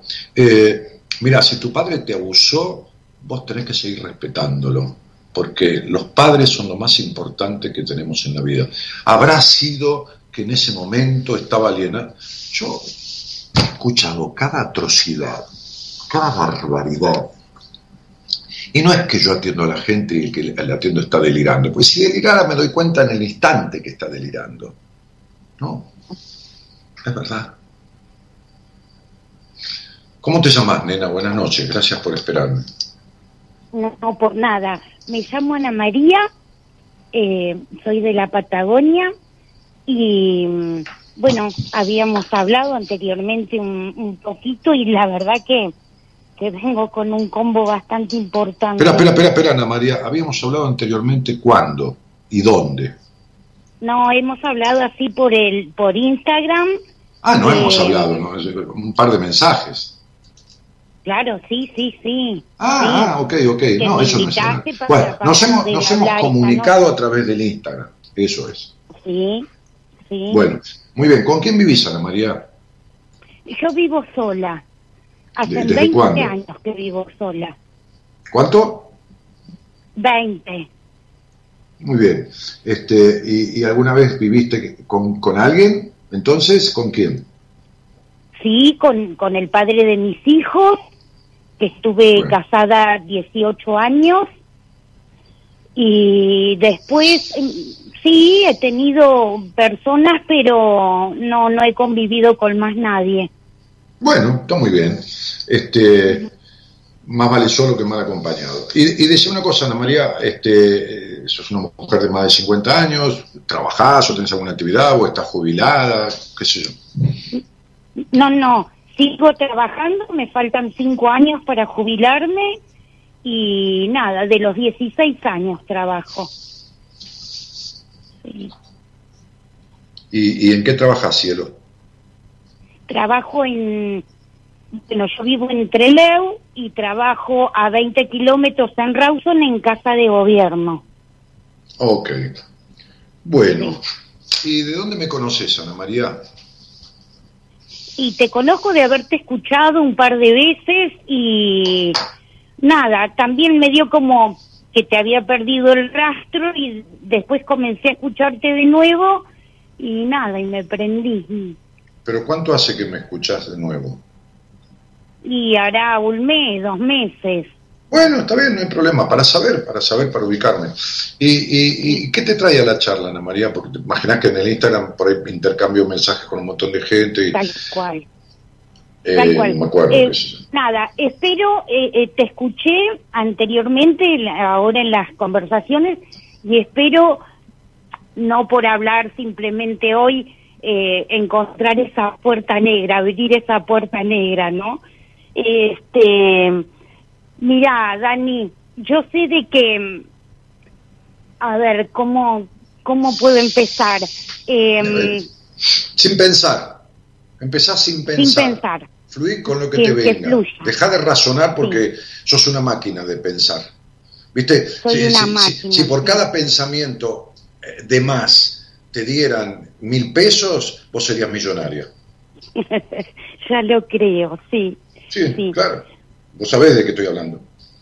sí. Mm. Yo te, Bueno, te amor, comento decime, más o menos. fluí. te-. ¿Cómo? Que fluyas libremente, expresate, no busques las Ah, palabras. bu- Contame. Bueno, bueno, yo te voy a hablar de lo que a mí me resuena y de lo que a mí es como que me hace volver permanentemente. Eh, yo tuve una infancia muy, muy fea, muy, muy fea. Y estuve con, nací de una mamá alcohólica, eh, bueno, que, que Además fuimos criados, abuso, sí, ¿cierto? Sí. Sí. Sí, sí. ¿Y es- ¿Eso, ¿Eso fue a los seis años o a los doce? no, eh, fue a los 11 años. Bueno, hasta los 12, sí. En los 11 cumplidos ya, camino a los 12. Porque fíjate que hay Sí. 12 letras en tu nombre. Mira qué fácil. Ajá. Bueno, no importa, eso Sí. son cosas mías. Este, eh, ¿Y este abuso de parte de quién vino? De mi abuelo materno. Porque tu madre también fue abusada, por eso su cuestión de Sí. alcohol, por el padre desdibujado. Es posible que a tu madre también le haya abusado tu abuelo. Es posible, pero que fue abusada seguro. Seguramente Seguro. que sí. Sí, además eh, mi mamá era mm, sorda, así que también deduje de que habrá habido algo que no ha querido escuchar. Sí, pero no, Eh. no, no, no deduzcas tanto. ¿Vos, vos, estás, ¿Vos hiciste terapia en tu vida? Sí, ¿Cuántos muchas, años? muchas veces. ¿Ocho? ¿Nueve? ¿Cómo? ¿Cuántos años en total? De que hice terapias de los 30 años y voy a cumplir 57. Bueno, Y estás, nada, ¿y estás igualita? Estoy igual. Claro, Estoy igual eso es o terapia. peor. No, no hiciste terapia nunca, fuiste a terapia. Y, y- y como siempre digo, si el paciente se ofrece, el fracaso es del terapeuta. Y entonces has tenido cuántos, cuántos psicoterapeutas? ¿Tres, cuatro, cinco? ¿Cuántos? Sí, sí, como cinco. Bien, ninguno Como sirvió para nada. Es decir, fueron salvavidas, te sostuvieron a flote y no te llevaron cual. a ninguna orilla. E hicieron terapia, bla, bla. Bueno, sí, entonces, sí, bueno, pero viste, Claro. y sí, a te tenés que separar, te tenés que se- déjame hablar. cerámica. Déjame, déjame hablar, sé bueno. Sí, Te tenés que separar, este, y, y- y esto, bueno, y tu, y tu mamá era alcohólica, y bueno, tenés que perdonarla, pobre mujer, estaba enferma, y esto y lo otro, y no arreglaron nunca nada. no, no. Mm. Y bueno, por eso también es como que me alejé de todo eso. Eh, tuve mi papá preso político en, del 76 al 80, que bueno, fue ahí cuando nosotros eh, vamos a vivir con estos abuelos y, y yo padezco esto. Eh, después me caso con un hombre ultraviolento. Lógico, Y- por supuesto. Pero te Claro. quedaste de más como 15 años con ese tipo.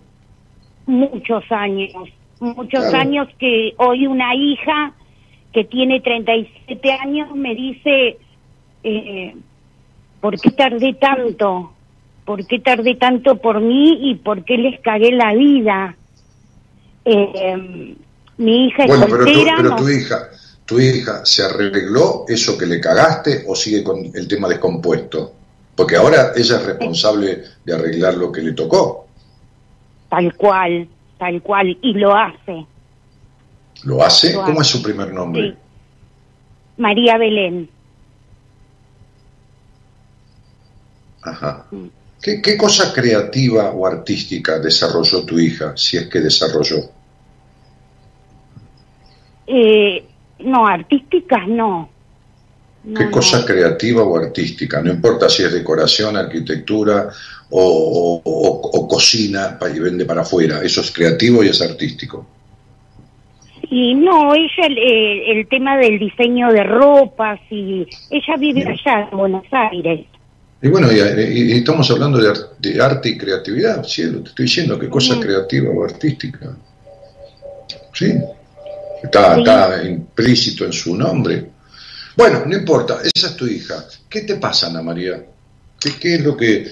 Esta historia de abusos, de abusos emocionales, de abusos psicológicos, de abusos sexuales, esta historia de, de, de- de esta, de este hogar que te dejó menos confianza que, que qué sé yo qué, pero también es una historia en donde, en donde ¿Cuándo te dijeron? ¿Algún psicólogo de lo que tuviste te dijo que es impresionante el gusto y la atracción? Impresionante desde el buen lugar, ¿eh? Que sentís por los hombres. ¿Alguna, ¿Alguna vez te confesaste vos y le dijiste, mirá a tu psicólogo o a tu psicóloga, este, sabés que los hombres me atraen más que, que la pizza de mozzarella? ¿Alguna vez te, lo confesaste esto? No, pero no, no me pasa eso a mí, ¿eh? Pero si, porque si todavía vivís en la represión, si vos todavía vivís en el, en el anudamiento, todavía, Ana María, vivís adentro de una baldosa, todavía vivís controlándote, todavía no te sacaste de encima la culpa de la, de- sexual que proviene de los abusos emocionales, de los abusos psicológicos, de los abusos físicos. ¿Cómo vas a desarrollar esta, este, este, este sentido? Si sos una mujer que naciste, ¿cómo te puedo explicar? Con, con- con la potencia de la propulsión de un cohete de los que llevan la nave que va a la luna, y, y- y- y tenés un- una estructura y un, un- un en- un encuadre y un, un- un- un meter adentro de esta cabeza que es tu cabeza que es tu amo, lidera tu alma y tu alma sometida todo el tiempo. No existe la palabra libertad en tu vida, Ana María. No existió nunca. No, No, no, no, jamás. no, no, No. no. Y Eh, bueno, decime, vos hiciste 25 años de terapia. 25 años de terapia de una vez por semana, ¿no? Este, son este, alrededor de, de 50 semanas, tomemos dos de vacaciones, este, son 500, son 1000 semanas, son mil y pico de sesiones. ¿Me podés decir cuántas sesiones de las mil y pico que tuviste le dedicaste, o tu terapeuta, vos, intensa y detalladamente a tu sexualidad genital, porque en la vida todo es sexual. ¿eh? La energía del libido se llama también energía sexual. ¿Cuánto hablaron de tus conflictos con la genitalidad y con las relaciones sexuales genitales en tus terapias? De las mil No. y pico de sesiones, ¿cuántas les habrás dedicado? no, nunca. Nunca Pero, porque... este, por eso te lo estoy preguntando, porque lo sé. Entonces sería, ¿entendés que vos nunca hiciste terapia, amor mío, y no es responsabilidad tuya? la, la vida tiene cuatro aspectos, solo cuatro, solo cuatro. Lo intelectual, Tal cual. lo laboral, Pero- la- la- lo- le- eh, déjame, lo intelectual, lo laboral, lo social, y lo cuarto es lo lúdico con lo genital, es decir, el disfrute. Vamos de vuelta. Lo intelectual, lo laboral, lo intelectual entra en lo que estudies o, o- lo que pienses o lo que te comuniques, no importa. Este, lo, lo laboral, ¿eh? lo tercero es lo social y lo cuarto es el disfrute, que compone lo lúdico y lo genital. Además, una vida se origina por un acto sexual. Negar la sexualidad desde la genitalidad es negar la misma vida. ¿Entendiste? Sí, O sea sí, que vos, claro que entiendo. terapia, no, no hiciste nunca. Vos fuiste, pero no hiciste. Viste que a veces te da gana, da ganas de hacer pis y vas al baño y decís, la puta madre, tenía ganas de hacer pis, se me fueron. ¿No te pasó nunca? Claro. Sí, sí, sí. Y bueno, Sí, y, sí bu- me ha y bueno, y bueno. Entonces vos fuiste a terapia, pero no hiciste terapia. Lo mismo que ir al baño y no hacer pis. Claro, bueno, pero no fue, ¿cómo te puedo decir? Por mi culpa. Vale decir, Pero, sí, yo pero, iba pero esperando dejá la, dejá la puta una palabra culpa de devolución. lado, amor, porque vos estás llena de culpas. Dejá. No, no, No, no sé, vos sabés culpa. que no sé si, si realmente es culpa, ¿eh? Yo lo que no fui en mi vida fue responsable.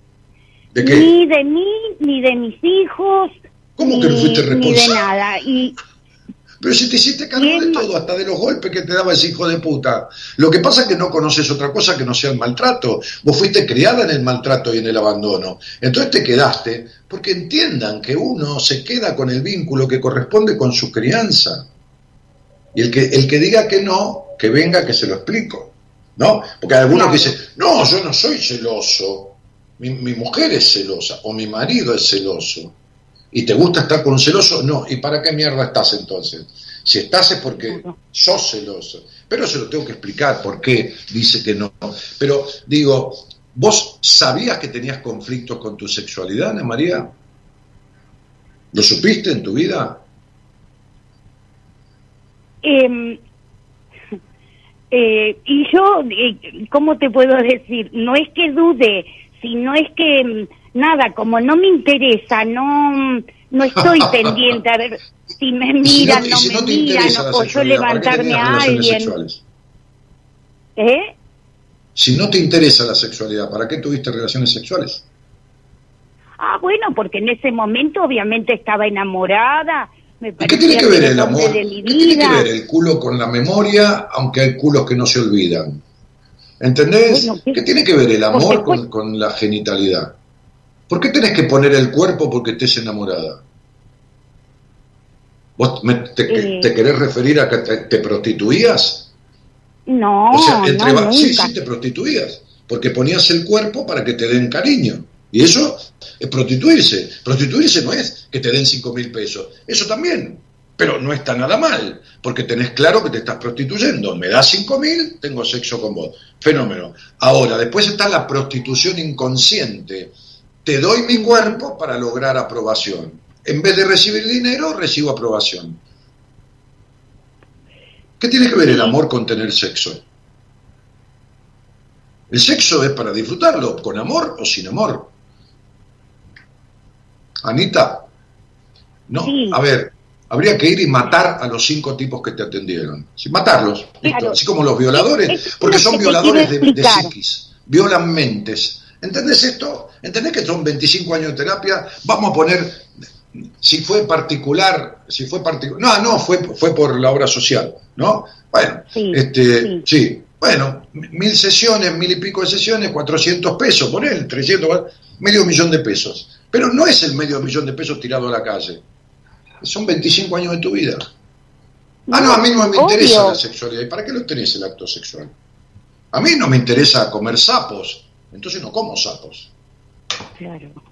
Por más que mi mujer diga, ay, cociné sapos. ¿Y vos, ¿Y vos qué hiciste, Daniel? ¿Te comiste un sapo? Sí, porque estaba tan enamorado. ¿Qué mierda tiene que ver el amor con mi gusto? Sí. Entonces, esto en mi barrio, y te lo digo con todo cariño y respeto a la María, pero yo, viste, no estoy para estafar a la gente. Yo digo las cosas como son. En mi barrio, a eso le llamamos prostitución. A una mina que se acuesta con un tipo y no siente una mierda y finge orgasmos, le llamamos prostitución. ¿Entendés cómo le llamamos? Bien, entonces, esto es prostitución en mi barrio y en el Congo belga y en, en cualquier lado del mundo. Pero no prostitución como mala palabra. Benditas y bienvenidas las prostitutas, que si sanamente se prostituyen, entregan la energía de su cuerpo a cambio de la energía del dinero. Las respeto, las he tratado y son tan necesarias como los muchachos que están levantando la basura ahí, este, que muy dignamente es su trabajo y son tan necesarios como yo, y, y necesario como el plomero y necesario como el cura. Está. Eh, pero no a quienes se prostituyen cambiando el cuerpo por la aprobación. Eso no, porque eso ensucia tu energía. ¿Viste que vos tenés un agujero existencial que nada te llena en la vida? ¿Viste que tenés esa, ese vacío, sentís ese vacío? ¿Viste el vacío que sentís? ¿Te das cuenta Sí. de eso vos? sí, sí, claro Muy bien. que sí. Muy bien, muy bien. Está relacionado estrechamente con tu problema sexual. Fíjate vos la mierda que saben los tipos que te atendieron, que la relación exacta entre tu libertad, el romper la incidencia de tu pasado y eliminar tu vacío existencial para siempre, está vinculado con tu genitalidad. Qué loco. Claro, Qué ¿sabes loco. qué pasa? Qué Hace loco mil años, hace te mil años que cuento, yo atiendo a mí, Eh, ¿Entendés? a mí Hace en- mil en años. todos estos años- digo, no, no saben una mierda, no, no, no saben una mierda, no saben una claro, mierda. ¿viste? pero uno pierde el tiempo, ¿me entendés? Y, y escuchando rótulos como te escuchaba que le decías a las demás personas, como eh, borderline, como bipolar, como eh, que, que lo habías nombrado también, Sí, sí, eh, algo de histeria. Bueno, sí, pero pará, ¿viste? Porque, bueno, yo ya después digo, bueno, ¿qué historia? ¿Qué soy al final? ¿Viste? Porque me decían tantas cosas. Pero no son nada, vos Y- estás y- enferma de nada. Ana María, ¿me estás escuchando? A ver, yo ni te Sí, conozco, hermana. escuchando. Vos no estás enferma de nada. Vos estás severamente afectada psicoemocionalmente, no gravemente, severamente de tu falta de libertad y tu atadura al pasado, tus prejuicios, tu culpa sexual y tu abuso a vos misma. Cuando vos te quedás con un tipo que te golpea o con un tipo le pones el cuerpo para que te penetre, estás haciendo que tu niña, Ana Mariita, sea abusada nuevamente. ¿Lo entendés esto? Sí que lo entendí. Muy bien, muy bien, te felicito. Entonces Sí. sería, como tu historia es de abuso emocional del padre, de- de- de- de- de- del, abuelo, de, ese hijo de puta enfermo de mierda, que también hay que cortarle los huevos y tirárselo a los chanchos que se lo coman, este, este, eh, eh, eh, como el mandato de tu vida es el abuso de tu crianza, entonces sería así, mira, como digo siempre, mamá, papá, abuelo, no sea un problema, que cuando yo sea grande y pueda elegir lo que quiera, bien, voy a continuar con la enseñanza que ustedes me dieron. Me haré abusar. Y te hiciste abusar. Entre golpes y sexo, todo fue un abuso. Terrible, terrible. Claro. Pero bueno, yo No, no, pero terrible no. comentar A ver, mi vida, a ver, no, no, no, no lo dramaticemos, De- de- démosle la seriedad que tiene. Porque yo soy un tipo Sí. que jodo, me gusta joder, boludear, pero, viste, soy responsable y soy serio en lo que hago, ¿no? Bien, démosle la seriedad que tiene, pero tampoco hagamos, viste, la caída del muro de Berlín con esto ni las torres gemelas, ¿eh? Porque no, no, estás- tal cual. Es, es que yo hace mucho tiempo que dejé como de dramatizar o de victimizarme. Eh, no, no, yo eso lo entendí. Sí, Yo pero hay más o que resolver lo que hay que resolver, Ana, porque vos sos lo que tu hogar crió. Mejor dicho, sos. Estás siendo lo que tu hogar crió. Basta, tenés cincuenta y pico de años. No podés estar siendo una mujer que se abusa de su niña. Es decir, hay que sacar a esa niña del pasado y darle lo que no tuvo, que es libertad. Y si decidís ser monja, yo te voy a acompañar. Y si decidís prostituirte, te voy a acompañar, pero vas a ser una monja en plena, una prostituta plena, o una señora o señorita, ¿no? Estás sola, plena.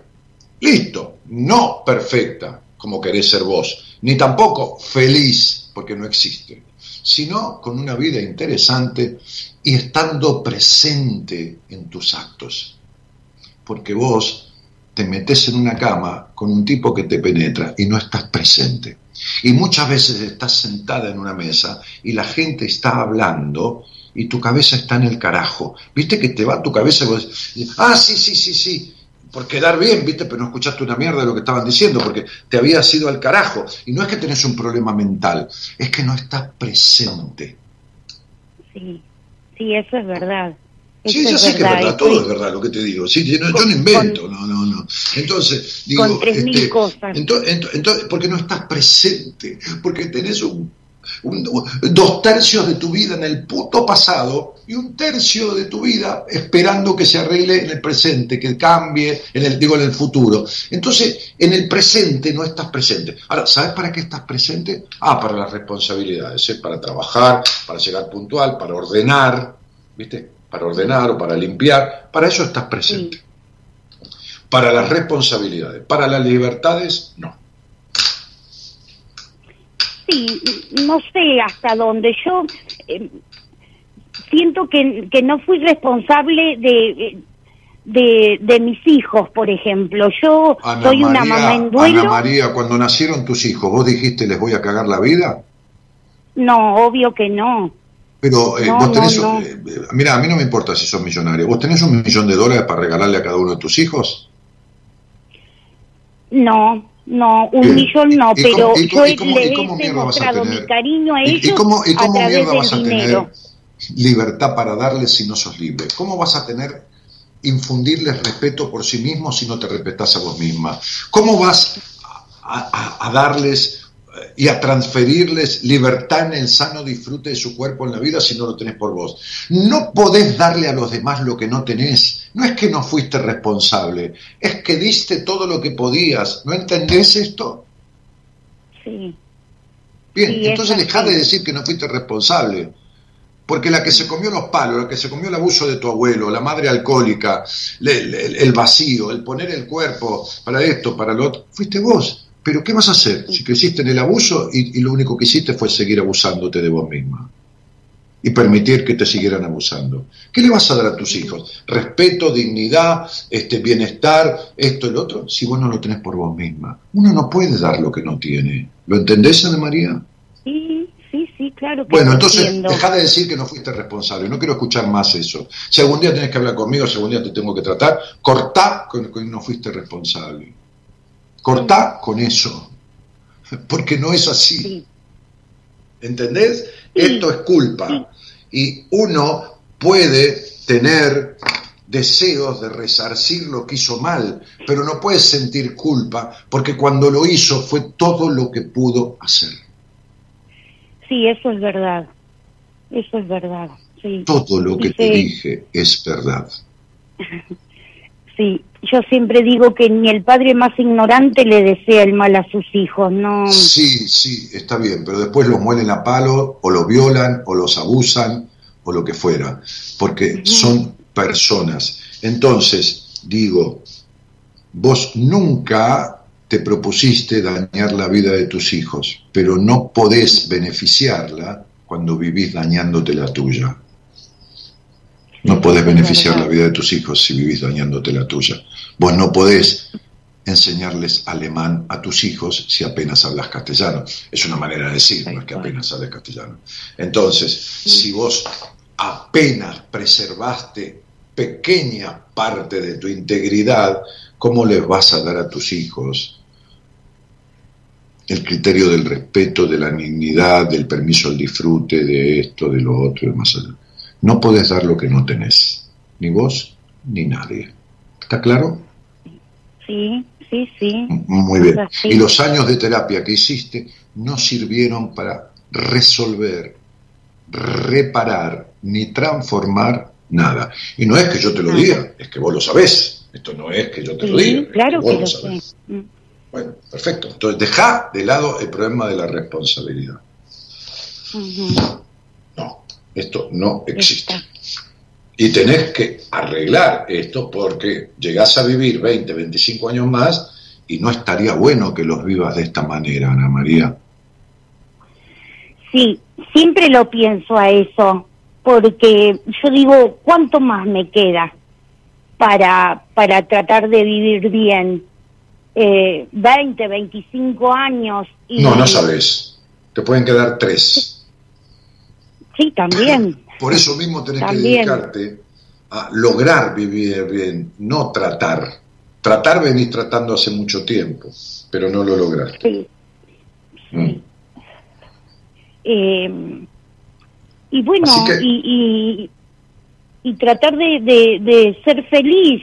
No sé, yo siempre digo, no me quiero ir de este mundo sin saber lo que es sentirse feliz, sentirse plena, sentirse dichosa.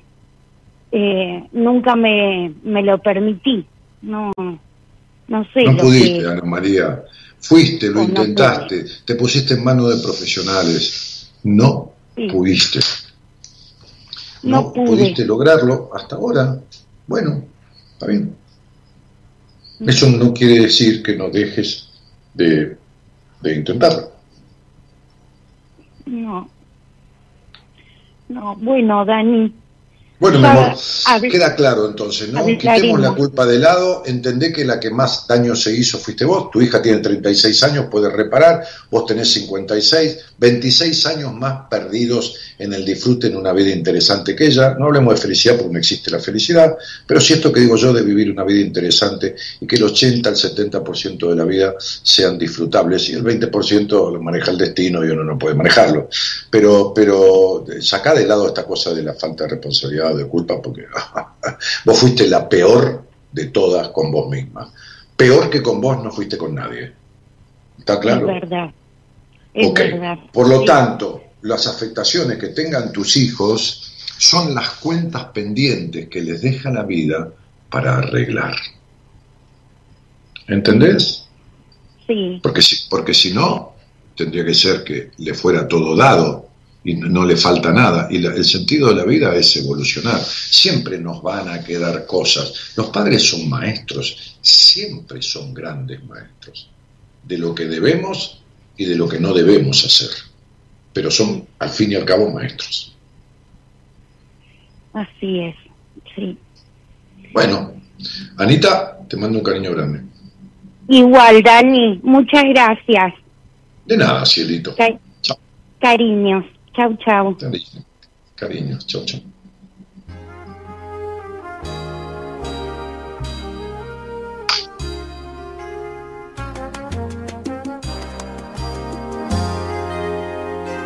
porque han dado los caminos y conozco el desatino, comprobé que todo pasa porque tiene una razón. Cuando a veces nos cegamos fue que no quisimos ver y el porqué de equivocarnos casi siempre es aprender. Como loco damos vuelta en la rueda de la vida sin siquiera darnos cuenta que uno mismo es quien la mira. Uno mismo se enreda y uno mismo se ordena, uno mismo se hunde, uno mismo se eleva, uno mismo se encierra y se corta las alas, uno mismo se enferma, uno mismo se sana,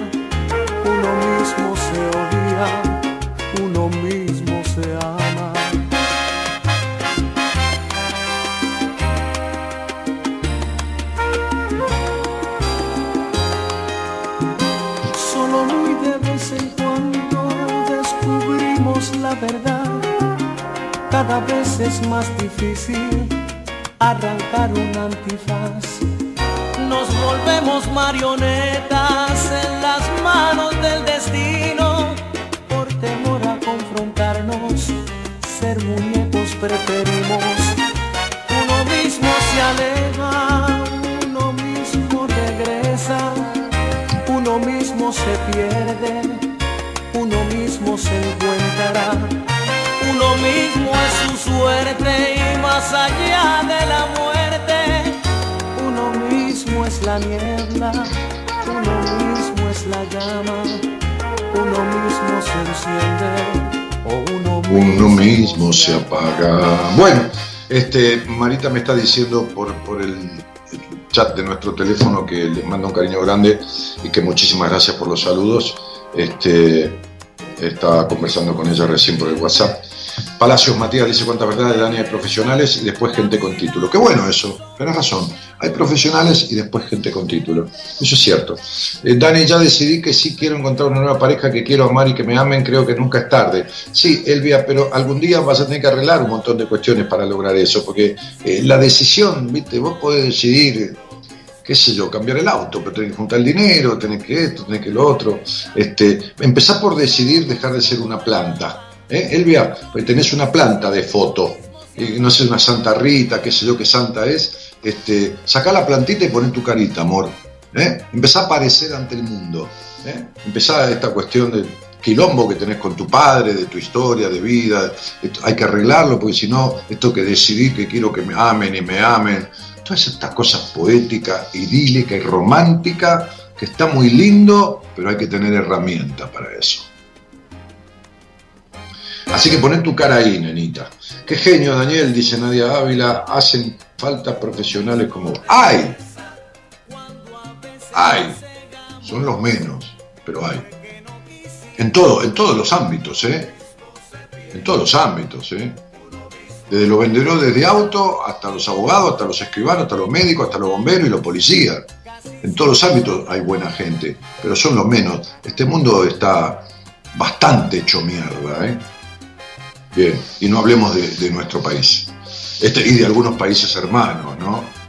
Este, eh, me encanta, yo digo antes que vos, todo es verdad. Me gusta tu cara, Dani, dice Cristina Braga. Ah, las caras que pongo, sí, sí. Este, qué yo, me salen, no las pongo. Gracias, Dani, por tanto amor. Silvina dice, Ana María Talante Cervantes, Dani querido, gracias eternas por la plenitud en que hoy vivo a partir de la transformación en terapia con vos. Además estoy aprendiendo canto, sos todo lo que está bien, te quiero mucho. Ah, estás aprendiendo canto con, con Ezequiel, ¿no? Sí, sí, creo, ¿no? ¿O no? Sí, me parece. Este, Ana María, bueno, vaya si, si hablamos de- de salir del encierro y de, y de, y de, y de, ¿cómo se llama? Y de la libertad, ¿no? Esta mujer tiene más de 60 años, no podía ni caminar tres cuadras sola. Tres cuadras sola de lo fóbico que estaba, del encierro que tenía, de los prejuicios, de las culpas, de todo. Olvídate. Se fue al Caribe de- después. ¿Y cómo seguimos? Me dijo. ¿Cómo seguimos qué? ¿Cómo seguimos a terapia? Ya terminamos, le digo, ¿estás loca? Andate de viaje, ¿qué? ¿hasta cuándo querés que sigamos? Tuvimos seis meses ya, o cinco, no sé cuánto tardamos en arreglar todo ese quilombo. Ojalá pueda verte en algún momento y saber más de mí, dice Rosa María Stockhammer. No hay ojalá, Rosa María, hacelo y listo, que ojalá. Ojalá que llueva café. ¿No? Poné ojalá que llueva café para despedirnos. Gracias, buenas noches a todo el equipo. Eh, dice Silvira, extrañaba escucharte, dice Claudia Luna, no olvides las celíacas de La Rioja. No, no olvido. Claudita, ¿cómo estás, querida? ¿Cómo andás? Estuve hablando con vos de... mm, estoy hablando con Alejandra, este, tu terapeuta de voz. Ahí está. Te habrá dicho que estuvo hablando conmigo, ¿no? Este, el 11 de agosto entró al año personal 6. Hace poco fui mamá. ¿Qué podrías decirme? Nada, Cecilia. No existe eh, tu fecha de cumpleaños como el año personal 6. El año personal es de el 1 de enero hasta el 31 de diciembre para todo el mundo. El 11 de agosto cambiás los números de cuatrimestres que rigen tu vida. Eh, y yo no hago nada con las cifras este, ni con las fechas eh, desde el Facebook, pichona. Eh, creo que sos nueva acá, pero el día que quieras que hablemos de algo, no hacer numerología, yo lo hago en privado, que hablemos de algo, salí al aire y charlamos. Este, eh, bueno, no- nos estamos yendo. Eh, ah, ah, ah, ah, ah, Amalia Cantoya dice te amo, me emociona tanto profesionalismo. Bueno, nos vamos. Nos vamos. Este miércoles, yo recuerden que los miércoles de agosto, eh, de- perdón, de julio no iba a ser el programa. En agosto creo que voy a hacer los lunes y los miércoles como antes. Este, estoy un poco cansado, chicos. Pero bueno, también extraño un poco, qué sé yo. Vamos viendo, ¿viste lo que decía yo? Uno nunca es. Uno va viendo. Bueno, vamos viendo. Este, y- y tengo mucha tarea porque hay muchos pedidos de entrevista conmigo y bueno, y las derivaciones y atender a mis pacientes y a otros que vuelven. Me acuerdo que le di el alta hace unos meses a una mujer que se fue encantada y cuando, cuando la despedía le dije, el día que quieras separarte, me avisás. No, Dani, yo, el día que quieras separarte, vos avisame cualquier cosa que precises. Pasaron tres meses. Me escribió y me dijo, Dani, me acordé de vos, porque me dijiste eso. Yo sabía que iba a pasar eso. Pero bueno, entonces este, este, e- es mucha tarea, un poco con la gente que uno ha visto, que a veces vuelven por determinada cuestión, ¿no? De novedad, incluso de buena novedad en su vida, ¿no? Estoy hablando con una paciente que vivía en un pueblito encerrada, no por el pueblito, porque vivía encerrada, encerrada en la pareja, encerrada en, el, en, en- la austeridad, en la pijotería, y se compró un auto, y gana mucho dinero, y se fue del pueblo, y se separó, y está feliz. Y, me dijo una frase que la amé, ¿no? Me dijo, che, Dani, vos sos todo lo que está bien. Qué divina. Ese es el cariño, ¿no? Que uno toma por el terapeuta, como yo tomé tanto cariño por, por los dos terapeutas que tuve, ¿no? Tan- tanto amor. Este, vos sos todo lo que está bien. Claro, porque yo la fui guiando y todo lo que la fui guiando, bueno, le, le- fue yendo bien, ¿no? Por supuesto que ella puso todo, ¿no? Si uno, uno, uno indica, después el que, el que sale al camino es uno, ¿no? Como dice Hoyo, decía Hoyo, el terapeuta es, es el que parcha la cubierta, ¿no? La goma del auto, el que va a la ruta es el paciente. Bueno, este, un programa más de buenas compañías, esto que hago con tanto cariño hace 28 años, 28 años ininterrumpidos de radio, este, y, y decenas de miles, centenas de miles de oyentes, cientos de miles de oyentes han pasado por este programa, este, digo, han escuchado, ¿no? Este, así que nos estamos yendo, de la mano del señor Gerardo Subirana, nuestro operador técnico.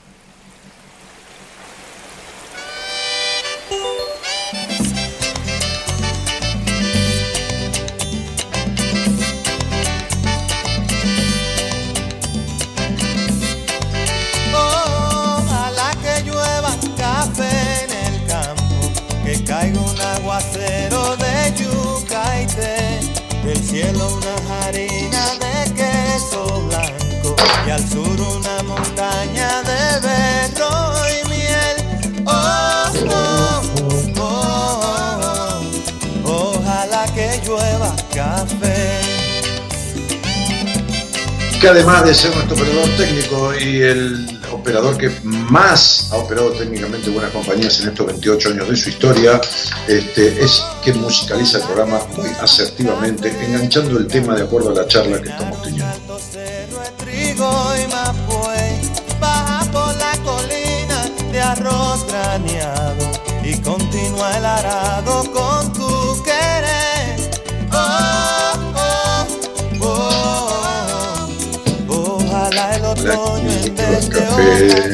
Bueno, mañana está el licenciado Enrique Audine, licenciado en Psicología de la Universidad de Buenos Aires, profesor de varias materias en enseñanza superior y ahora, porque el, el- el sábado nos reunimos con parte del equipo, algunos no están en Buenos Aires, este, eh, tres de ellos no, no podían, pero éramos eh, eh, Marita, infantable, y, varios profesionales del equipo, éramos eh, ocho a la mesa, ocho, nueve, este, no me voy a poner a contar ahora. Eh, y, Enrique me comentaba que, tiene un cargo como profesor universitario también. Así que estuvimos juntos, nos reunimos a tomar algo en un lugar bien aireado, abierto, a tomar el té este, el domingo, el, perdón, el sábado a la tarde. Eh, fue un lindo encuentro porque hacía mucho tiempo que no nos veíamos, estamos todos vacunados, igual conservamos bastante distancia, el lugar es un salón muy bonito que hay en el Hotel Alvear, aquí a la vuelta de mi casa, aquí en Puerto Madero, este, totalmente ventilado, aireado, con mesas muy separadas. Tomando precauciones, cuídense, por favor, cuídense, no se paranoiquen, no se llenen de miedo, pero cuídense. Eh, un saludo también a, nuestra productora, ¿eh? a, nuestra querida Norita Ponte, eh, hermana gemela melliza, ambas dos, de Eloísa Ponte. Este, y Norita opera el programa. Este, Eloísa maneja las cuestiones de nuestras redes junto a mi mujer y tiene otras tareas también. Bueno, este, nos estamos yendo. Mi nombre es Daniel Jorge Martínez, este, conductor este, y creador de estas buenas compañías desde hace 28 años. Buenas noches a todos, gracias por el cariño, por, los elogios, que son un masajito al ego. ¿Qué va a ser? Este, y- y muchas gracias por estar. Chao.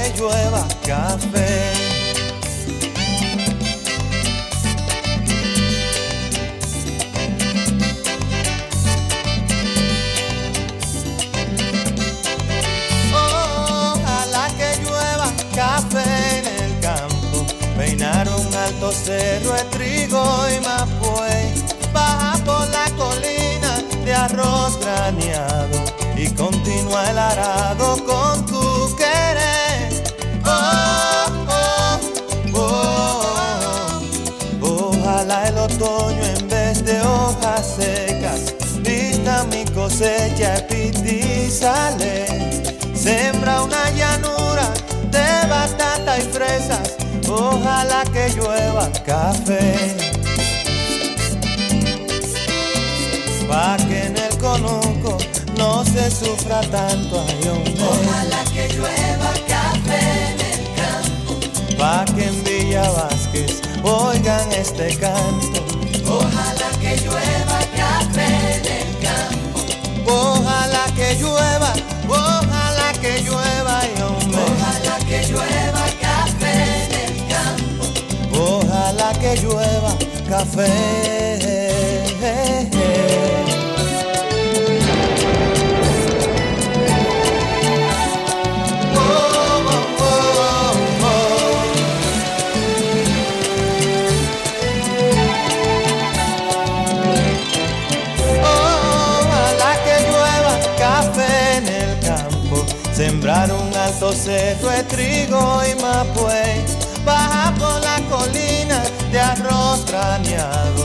continúa el arado con tu querer. Oh, oh, oh, oh. Ojalá el otoño en vez de hojas secas vista mi cosecha y sale. Sembra una llanura de batata y fresas. Ojalá que llueva café. Pa' que en el conuco no se sufra tanto. Ojalá que llueva café en el campo. Pa' que los montones oigan este canto. Ojalá que llueva café en el campo. Ojalá que llueva, ojalá que llueva, y hombre. Ojalá que llueva café en el campo. Ojalá que llueva café. mm, pa' que todos los niños canten en el campo. Ojalá que llueva café en el campo. Pa' que en la oigan este canto. Ojalá que llueva café en el campo. Ay, ojalá que llueva, ojalá que llueva, y hombre. Ojalá que llueva café en el campo. Ojalá que llueva café.